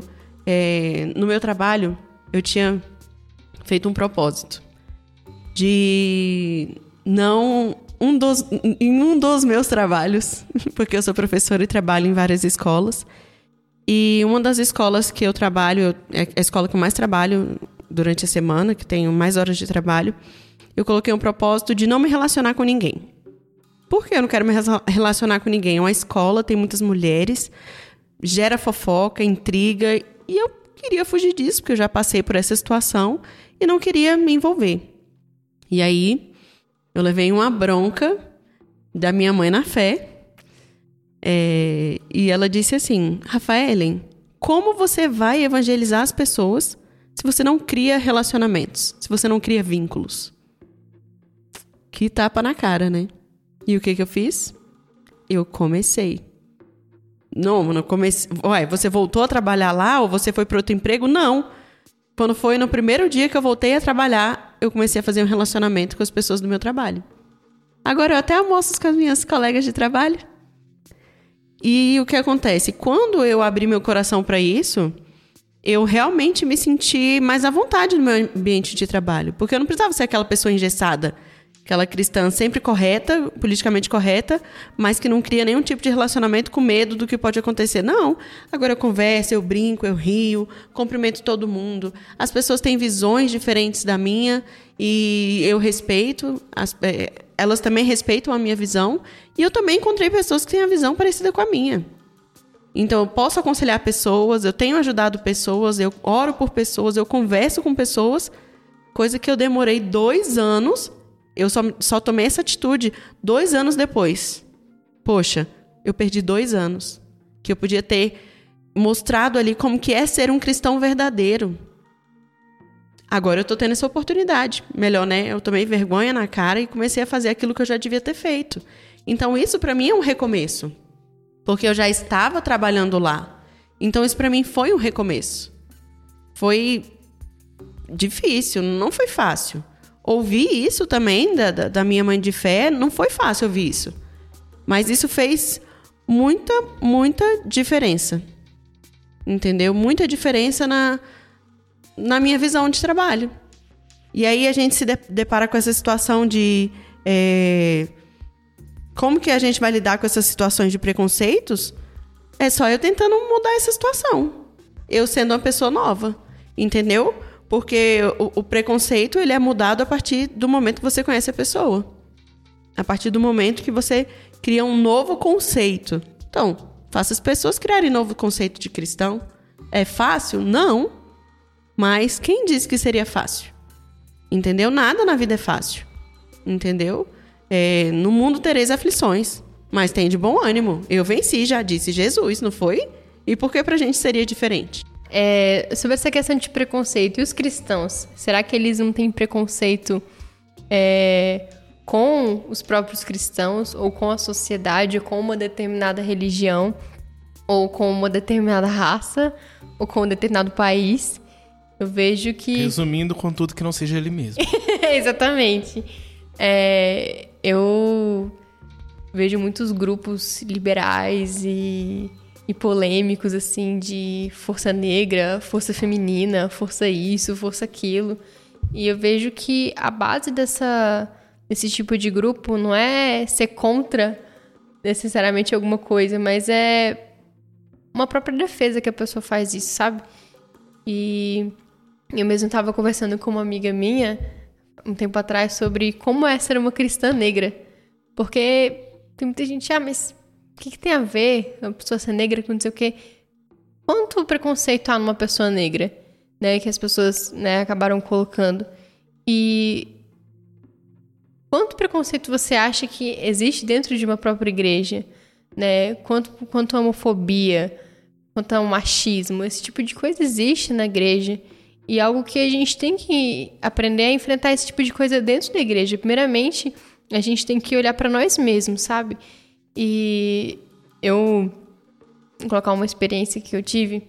Eu estava num congresso de, de criminalística. E nesse congresso eu estava vendo muito sobre locais de crime, né? Então, mostrava fotos de pessoas mortas, é, de tiros, de esfaqueamento, coisas bem, sabe, bem fortes. E enquanto o palestrante estava falando lá sobre algo específico, sobre uma mancha de sangue, sobre o DNA, sobre isso aquilo, eu estava horrorizada com as mortes, né? Porque tava mostrando realmente as pessoas, né? E eu, meu Deus, essas pessoas são muito ruins. E olha só como é que o marido faz isso com a esposa, como é que uma mãe faz isso com o bebê. E eu, assim, em estado de choque vendo aquelas cenas, porque por mais que a gente ve, veja cenas de violência no noticiário, numa série, quando você vê algo da vida real que está sendo tratado, sendo estudado, ele tem um impacto muito forte. É diferente, né? E eu fiquei muito pensativa nisso e todo o congresso em si eu pensava muito nisso, uma coisa que eu saio do congresso pensando como uma pessoa pode ser tão ruim.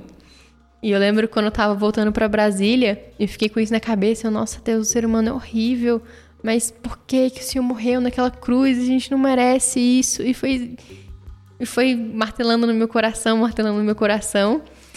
E teve um dia que eu estava saindo da faculdade e eu entrei no ônibus e o ônibus nem estava muito lotado assim, não. E eu fiquei em pé, eu estava segurando um exame que era bem grandão, minha mochila pesada, minha mão estava com guarda-chuva também, eu estava toda cheia de, né, de cargas. E eu fui mais pro fundo do ônibus e até que algumas pessoas foram saindo e outras sentando. E até que teve um lugar que esvaziou no fundo do ônibus. E tinha uma moça que ela já tinha pedido para segurar as minhas coisas, né, para me auxiliar. E aí eu peguei e todo mundo tava vendo que eu tava indo em direção à cadeira. E do nada, brotou uma mulher e sentou no meu lugar.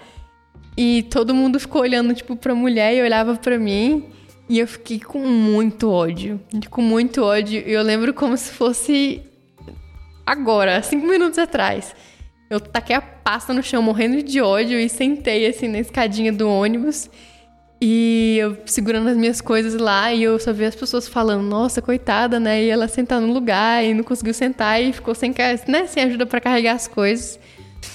E eu lá com meu ódio e minha sede de vingança, falando, caraca, eu vou matar essa menina. Quando ela passar por essa escada, eu vou colocar o pé para ela cair no chão, para esborrachar a cara. E eu fiquei toda a minha viagem de ônibus morrendo de ódio dessa menina. E eu lembro que eu desci do ônibus, cheguei em casa, eu ainda cheguei com, em casa com muita raiva e as pessoas da minha casa nem sabiam o que tinha acontecido. E eu lembro que eu fiquei lá no quarto, eu ainda acabei até pegando no sono. E quando eu acordei, é, eu fui, fui falar com a minha irmã. E eu falei que tava nervosa pelo que tinha acontecido. Eu falei, ah, quer saber, eu vou orar. E quando eu comecei a orar assim, o Espírito Santo me fez lembrar do que eu tinha visto no congresso. E você tá vendo como é que todo mundo é ruim? Não é só aquela pessoa que mata. Aí eu, eu fiquei pensando nisso, caramba, eu desejei a morte daquela menina a minha viagem de ônibus inteira. Eu tava determinada a colocar o pé para ela cair. E é exatamente isso. Todos nós somos ruins. E o preconceito, ele é uma ala só de como nós somos ruins. E a gente tem que lutar contra nós mesmos, a nossa própria carne. E se a gente já fizer isso, por incrível que pareça, vai ser muita coisa já. Porque, é, como eu tinha falado é, anteriormente, quantas vezes a gente sai com um olhar matador para as pessoas? Ou a nossa língua, né? É, o nosso próprio desprezo. Gente, se a gente realmente começar a pensar como a gente tem que agir, deixar nossa carnalidade do lado, é, tirar esse, essa sede de vingança, esse ódio, esse, essa, essa mágoa do nosso coração, é, a gente vai. Nós seremos pessoas melhores, né? Então, eu vejo que nós, antes da gente olhar, como, ver como a sociedade nos olha, a gente tem que ver como Cristo está nos olhando. Né? É aquela pergunta, né? Se Jesus voltasse hoje, pelos seus comportamentos, digamos que sejam por comportamentos, né? É, será que ele ia se agradar do que ele está vendo? Claro que todo mundo erra todos os dias, nós somos pecadores, mas será que a sua atitude de agora está agradando a Cristo? Será que os seus pensamentos estão agradando a Cristo? Entra muito nesse fator. E temos que mudar, temos que deixar de ser preconceituosos e homofóbicos e, e sei lá, qualquer tipo de coisa relacionada a isso. Machista patriarcal. e, e, realmente visar, né, né, colocar Cristo no foco ali, sabe? Cristo estava tão preocupado em, em, falar da verdade e, e sabe, mostrar para as pessoas. Ele não estava tão determinado a falar que tatuagem é pecado ou colocar um piercing é pecado. Não, ele estava preocupado com outras coisas, sabe? Cristo foi muito julgado, né? As pessoas julgavam Cristo porque ele sentava com pecadores, julgavam Cristo porque ele bebia, porque ele comia, porque ele fazia isso, porque ele fazia aquilo. Cara, mas a gente faz isso hoje em dia também. Sabe, a gente vê uma pessoa que é mais diferente, entre aspas, no nosso, na nossa sociedade, a gente fica querendo colocar aquela pessoa como se ainda não conhecesse Jesus e talvez ela saiba, saiba da Bíblia, né, muito mais do que nós, ou tenha mais experiência com Deus. Então, assim, a gente tem que realmente calar a nossa carne e abrir nossos ouvidos, nossos olhos espirituais para ver o que, que Deus quer fazer conosco através disso.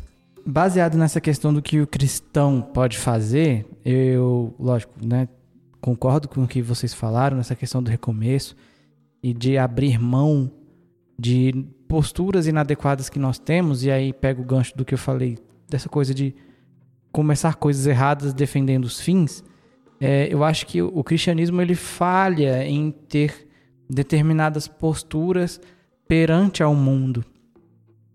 É, esses dias eu vi uma iniciativa que é um cara, uma empresa, ela inventou um jeito de, de, de pegar o planeta, o planeta Terra e ele conseguiu mapear cada 3 metros do planeta em três palavras. Então, se você está em determinado lugar do Parque X, em qualquer lugar do planeta, você esse, esse seu lugar ele pode ser apresentado com três palavras e qualquer pessoa pode te encontrar ali, qualquer coisa pode te encontrar nesse espaço. E eu achei genial, porque nós estamos acostumados com a localização com latitude, longitude, não sei o que, igual o GPS, que é um monte de número complicado, e essa pessoa descomplicou isso. E mostrou vários exemplos do ponto de vista comercial e tal, e de relacionar com as pessoas. E aí eu compartilhei num determinado grupo de jovens. E só esse cara que tá aqui do meu lado respondeu e achou interessante. E eu fui ignorado de forma retumbante pelos demais. Mas isso é muito legal. É maravilhoso. Mesmo sendo de Brasília assim, pra mim tudo é número, mas ainda assim colocar o nome na coisa. É, e assim, eu fico assim porque eu, eu fico, meu Deus, as pessoas não estão não tão enxergando um potencial missionário nisso. As pessoas não estão enxergando um potencial evangelístico nisso, ou de mudança de pensamento, ou de atuação social hum, dentro do cristianismo. Não conseguem ver um benefício espiritual nessa coisa. E aí me, me faz lembrar também de um movimento que está tendo agora, que é um movimento que começou com um youtuber que eu nem conheço, um americano, que ele parece que ele fez 20 milhões de inscritos. E ele, é, para comemorar, ele resolveu plantar 20 milhões de árvores. E aí, não só isso, ele, para cumprir esse, esse, essa tarefa, juntou vários outros youtubers. E esses youtubers ajudaram na sua campanha do seu jeito. Então, tem um, um que eu acompanho, que é o Mark Robert, que ele já trabalhou na NASA e ele gosta muito de inovação, de automação. E ele viu como é que seria você automatizar com robôs, com drones, essa questão da, dessa plantação. Ao mesmo tempo que ele falava da, da sua, de uma proposta inovadora, ele convidava as pessoas para doar para a campanha. Uma empresa que trabalha com, com, com o plantio de árvores, ela ela tá fazendo cada dólar que é doado é plantada uma árvore. Então é uma campanha que arrecada 20 milhões de dólares para plantar 20 milhões de árvores. E aí, é- é- essa, esse movimento se espalhou de um jeito que vários youtubers resolveram é, adotar. E a sua forma de divulgação é sempre baseada no conteúdo do seu canal. E quando eu falo youtuber, não pense esse vlogueiro mon- mongolão. Pessoas que falam de ciência, de, de música, de artes gráficas, que é o que, digamos, o que eu acom- acompanho. E eu vi que cada um do seu jeito é, estava propondo uma forma de melhorar ou estava ensinando algo em cima e a partir daí estava é, convidando as pessoas para doar. E esse tipo de iniciativa, tanto essa da localização quanto essa da árvore, me dá uma certa inveja porque nós somos cristãos. Nós temos a presença de Deus, nós temos o Espírito Santo, nós temos coisas no, no ponto de vista espiritual que ninguém no mundo tem. E por que, que não temos é, iniciativas interessantes quanto essa para disseminação do reino de Deus? Sabe, a gente é muito focado, e eu não sei nem se existe essa palavra, mas eu vou usar, que é o denominacionalismo. que é a minha denominação é o que importa, do ponto de vista que se eu tiver alguma coisa para fazer, vai ser no âmbito da minha denominação. Parece que é impossível você ter uma reunião de cristãos para fazer uma coisa diferente no mundo. Aí alguém pode falar: "Não, mas eu conheço a iniciativa tal. Não, mas eu conheço não sei quê". Mas, cara, um cara do nada resolveu plantar 20 milhões de árvores e uma comunidade imensa de pessoas está o apoiando, de forma que em menos de um mês de trabalho, metade das árvores já foram compradas, já foram doadas. Então, assim, lógico, temos que nivelar as coisas, mas eu acho que o povo cristão, ele não sabe se unir. Ele não sabe se unir para buscar um recomeço. Ele não sabe se unir para entender os seus erros. Ele quer defender a sua denominação, ele quer defender os seus eventos que ele quer que a igreja defende. Então eu acho que do ponto de vista para a gente mudar é, o que o pensamento que os pós-cristãos têm, lógico, muita oração, buscar muita presença de Deus, mas também se deixar usar no Espírito Santo das mais variadas formas. E a gente evita isso porque parece que o nosso universo ele é limitado a coisas do nosso mundo evangélico religioso e não o mundo inteiro foi Deus que deu pra gente fazer uso dele para glorificar a Deus. Pensar pequeno é pensar grande, no caso, eu diria. Nós temos que ter em mente que nós não vamos necessariamente mudar tudo isso de uma hora para outra, e principalmente na escala em que o problema surge. Que principalmente como esse problema ele vem muito por conta, principalmente de televisão, mídias sociais, YouTube e tudo mais que divulga o erro. As televisões elas já apresentam erro e no YouTube você vê o erro sendo divulgado com muito mais facilidade.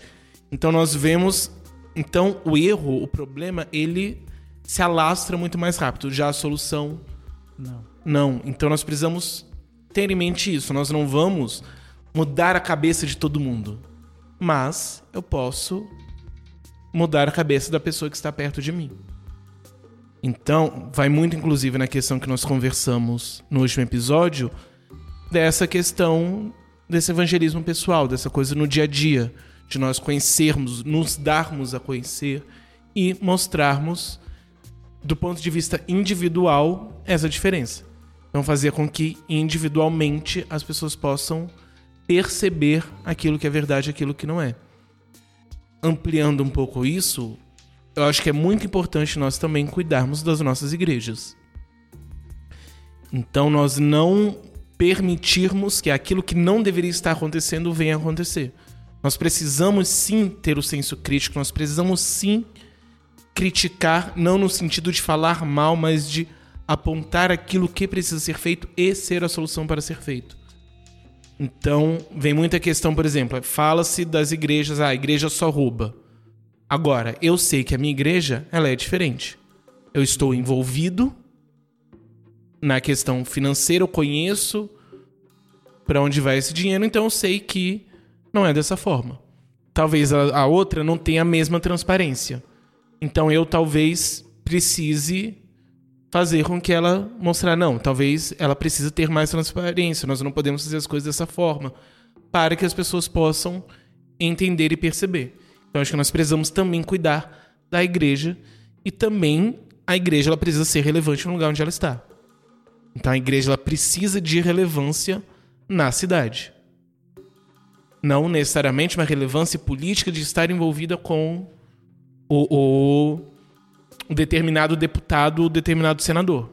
Mas ela precisa ser atuante e ela ser um lugar onde as pessoas podem encontrar a solução e ela pode ser um exemplo e um modelo. Então acho assim, nós precisamos pensar pequeno, no sentido de que eu não vou mudar a cabeça de todo mundo, mas eu posso mudar a cabeça de alguém. E a partir do momento que eu mostro para essa pessoa a verdade, essa verdade vai contaminando e se nós conseguirmos viver isso tudo de forma saudável, nós vamos chegar longe. Cristão de hoje em dia, talvez de sempre, uh, ah, para mim a maioria são falsos.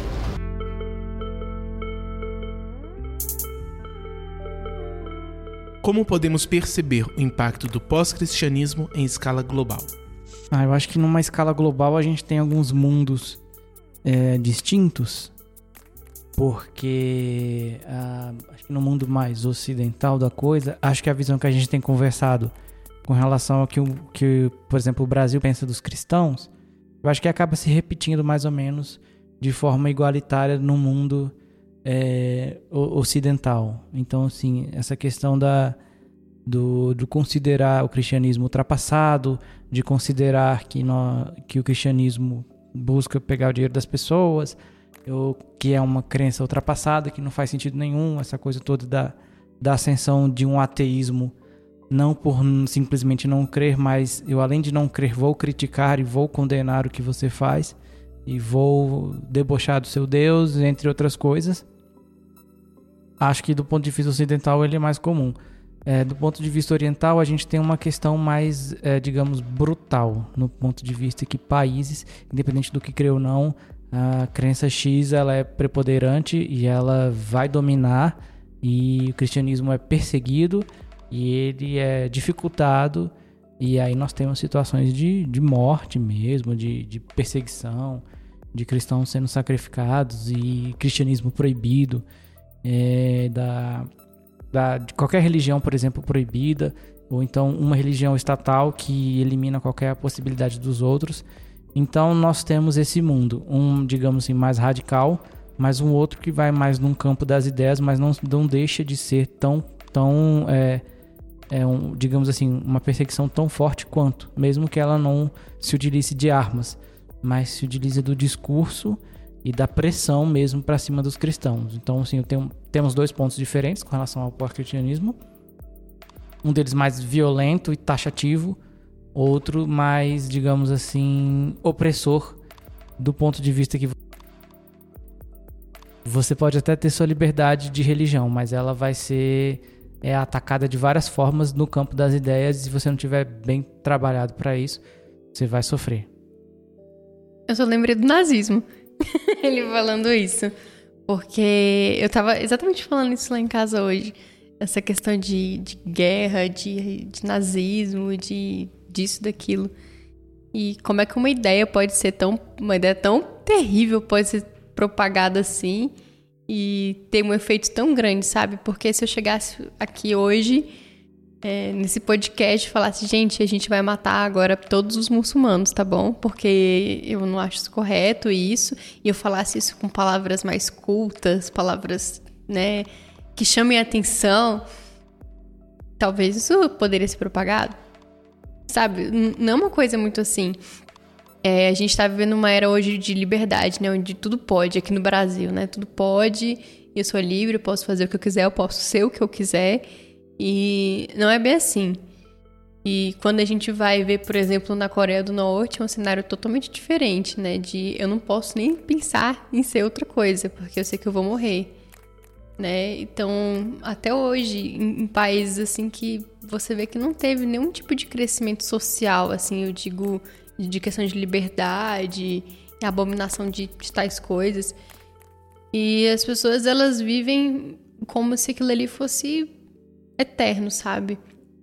Por exemplo, é, no Japão é, acontecem muitos terremotos. Diariamente acontecem terremotos. a cidade aprendeu a, a se preparar para aquilo ali. Então, os prédios, né, praticamente todos, têm um, um dispositivo de segurança que quando acontece terremoto, eles se mexem junto para que o prédio não caia. Se a gente for ver no Haiti, por exemplo, não acontece esse tipo de, de dispositivo, não, não existe esse tipo de dispositivo. E tá, por que, que eu falei de terremoto? Exatamente assim com a nossa própria crença. Uns países aprendem a lidar, aprendem a, é, a falar como deve falar de Jesus e isso, aquilo. Num país, na verdade. Alguns grupos de cristãos aprendem a como falar de Jesus, aprendem a evangelizar, aprendem como é, falar da palavra sem que seja algo maçante, chato e doutrinário. E tem pessoas que não, não, não aprendem. E nem com grandes coisas acontecendo, coisas ruins acontecendo, as pessoas aprendem a falar.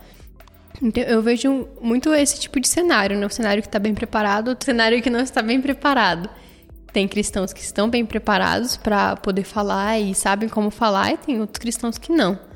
Né? E, e isso é uma coisa que cada é, pessoa vai ver onde o seu grupo está inserido.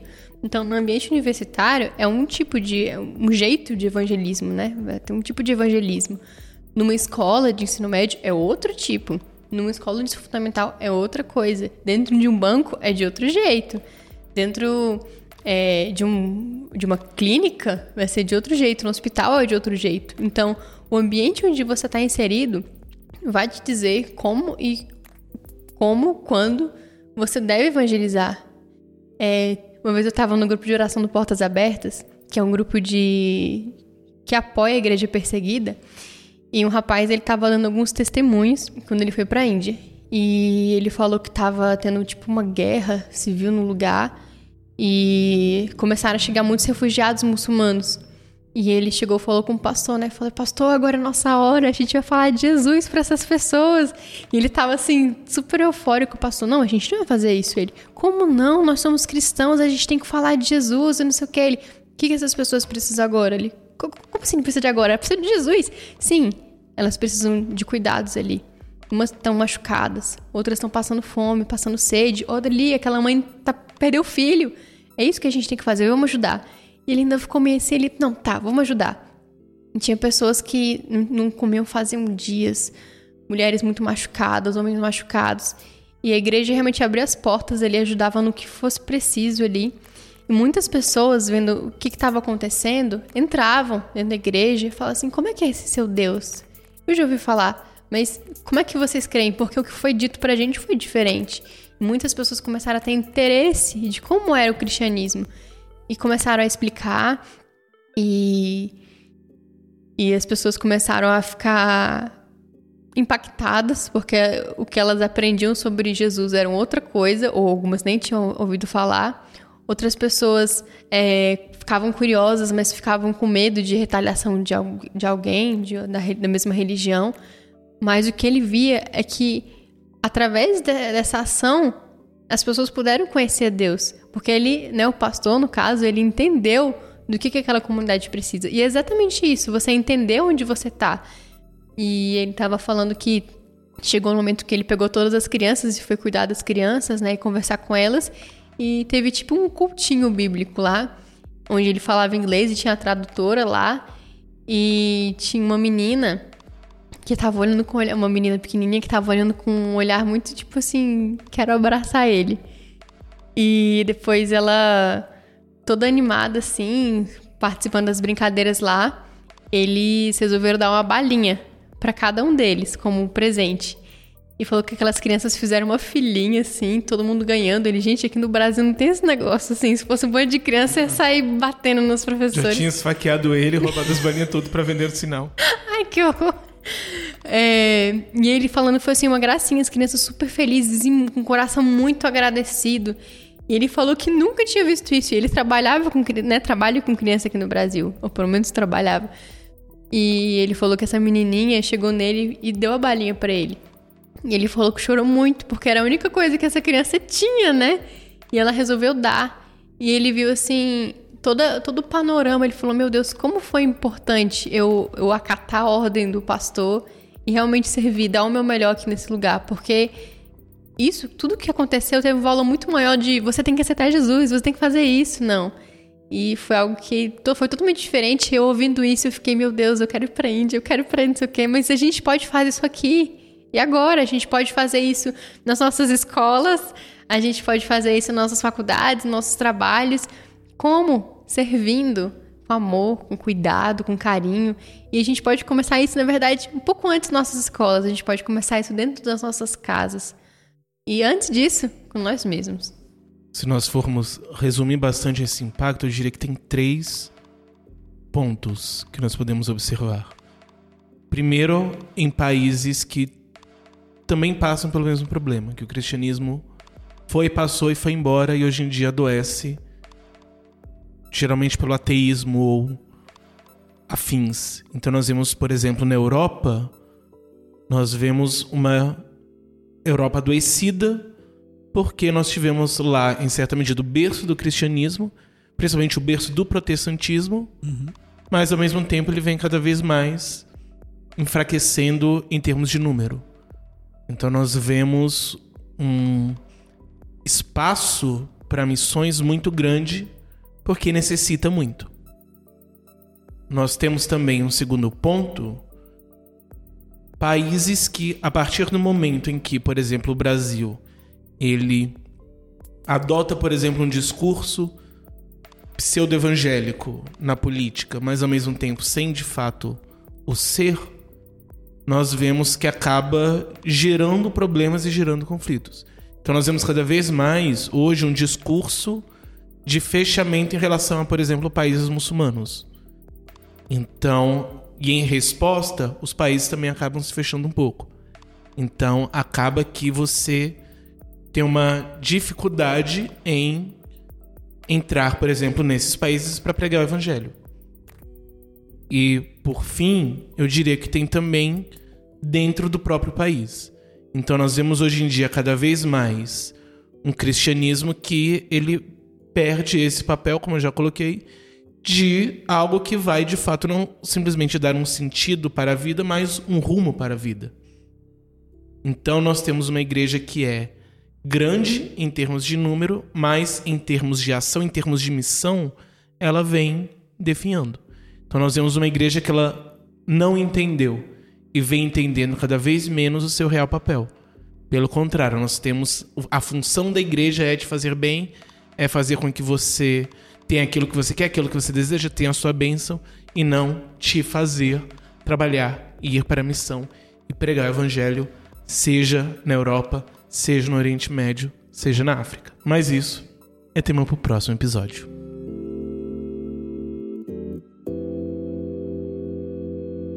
Please listen carefully.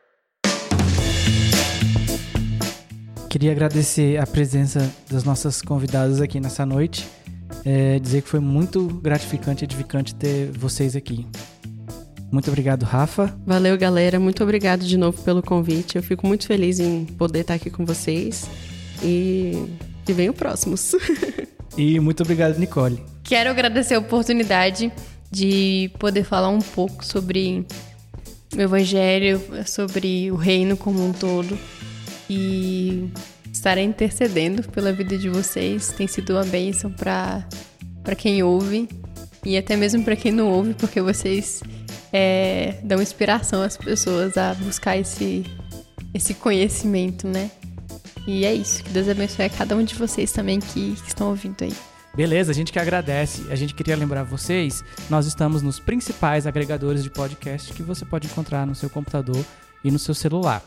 Por exemplo, Spotify, iTunes, Deezer, Google Podcast e além disso você pode acessar o nosso site principal, podcastpurisimples.com.br e conferir o áudio inteiro lá, inclusive alguns textos, alguns links e deixar também o seu comentário. Temos também os episódios na íntegra no YouTube.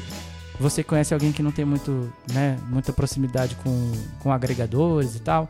Você pode compartilhar o link no YouTube. Então você procura no YouTube por podcast puro e simples você vai achar o nosso canal. Por favor, se inscreva, é, comente, dê um joinha e clique no sininho para você ter todas as notificações quando a gente enviar novos episódios. E é, procure a gente no Facebook, procurando por Podcast Puro e Simples. Você também encontra nossa fanpage.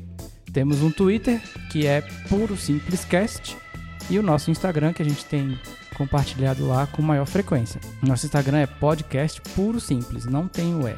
Beleza? Então você chega lá, você pode colocar seu comentário, seu joinha e conversar também no privado que alguém vai responder você. Nós temos também ó, uma novidade muito legal, que é a forma de você ajudar o nosso podcast. Nós agora somos parceiros da Amazon.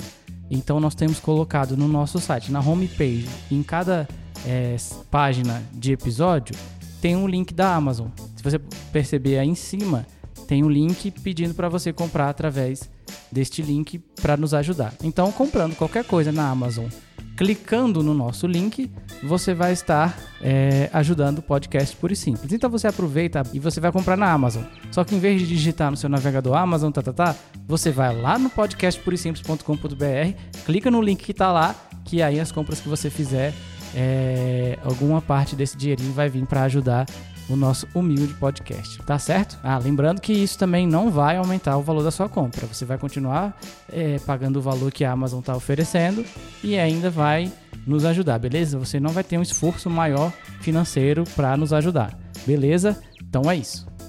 Nicole, você pode fazer uma oração encerrando? Senhor Jesus, eu te agradeço por esse momento tão especial, Deus. Muito obrigada pela vida de cada uma dessas pessoas que, que nos ouviram. Deus, eu quero te pedir que o Senhor venha estar tocando no nosso coração, na nossa mente, que nós possamos, Deus, ser mais gratos pelo que o Senhor tem feito por nós. Que o Senhor venha é, nos ensinar, Deus, a importância de viver conforme a tua palavra, conforme o teu evangelho. Que o Senhor venha abrir nossos olhos espiritualmente. Que o Senhor venha abrir nossos ouvidos, Pai. Que nós possamos buscar fazer a diferença, Deus que nós venhamos aprender, Deus, a como falar do Senhor, que não seja uma maneira grosseira é, ou mandona, mas que seja paz, Deus, porque o Senhor é paz, o Senhor é amor. E eu quero te pedir, Deus, que o Senhor venha abençoar amanhã, à tarde, à noite, esse momento que essa pessoa está ouvindo. Que o Senhor venha abençoar, Deus, as nossas vidas e que nós possamos, Deus, viver conforme a tua palavra. Em nome de Jesus. Amém.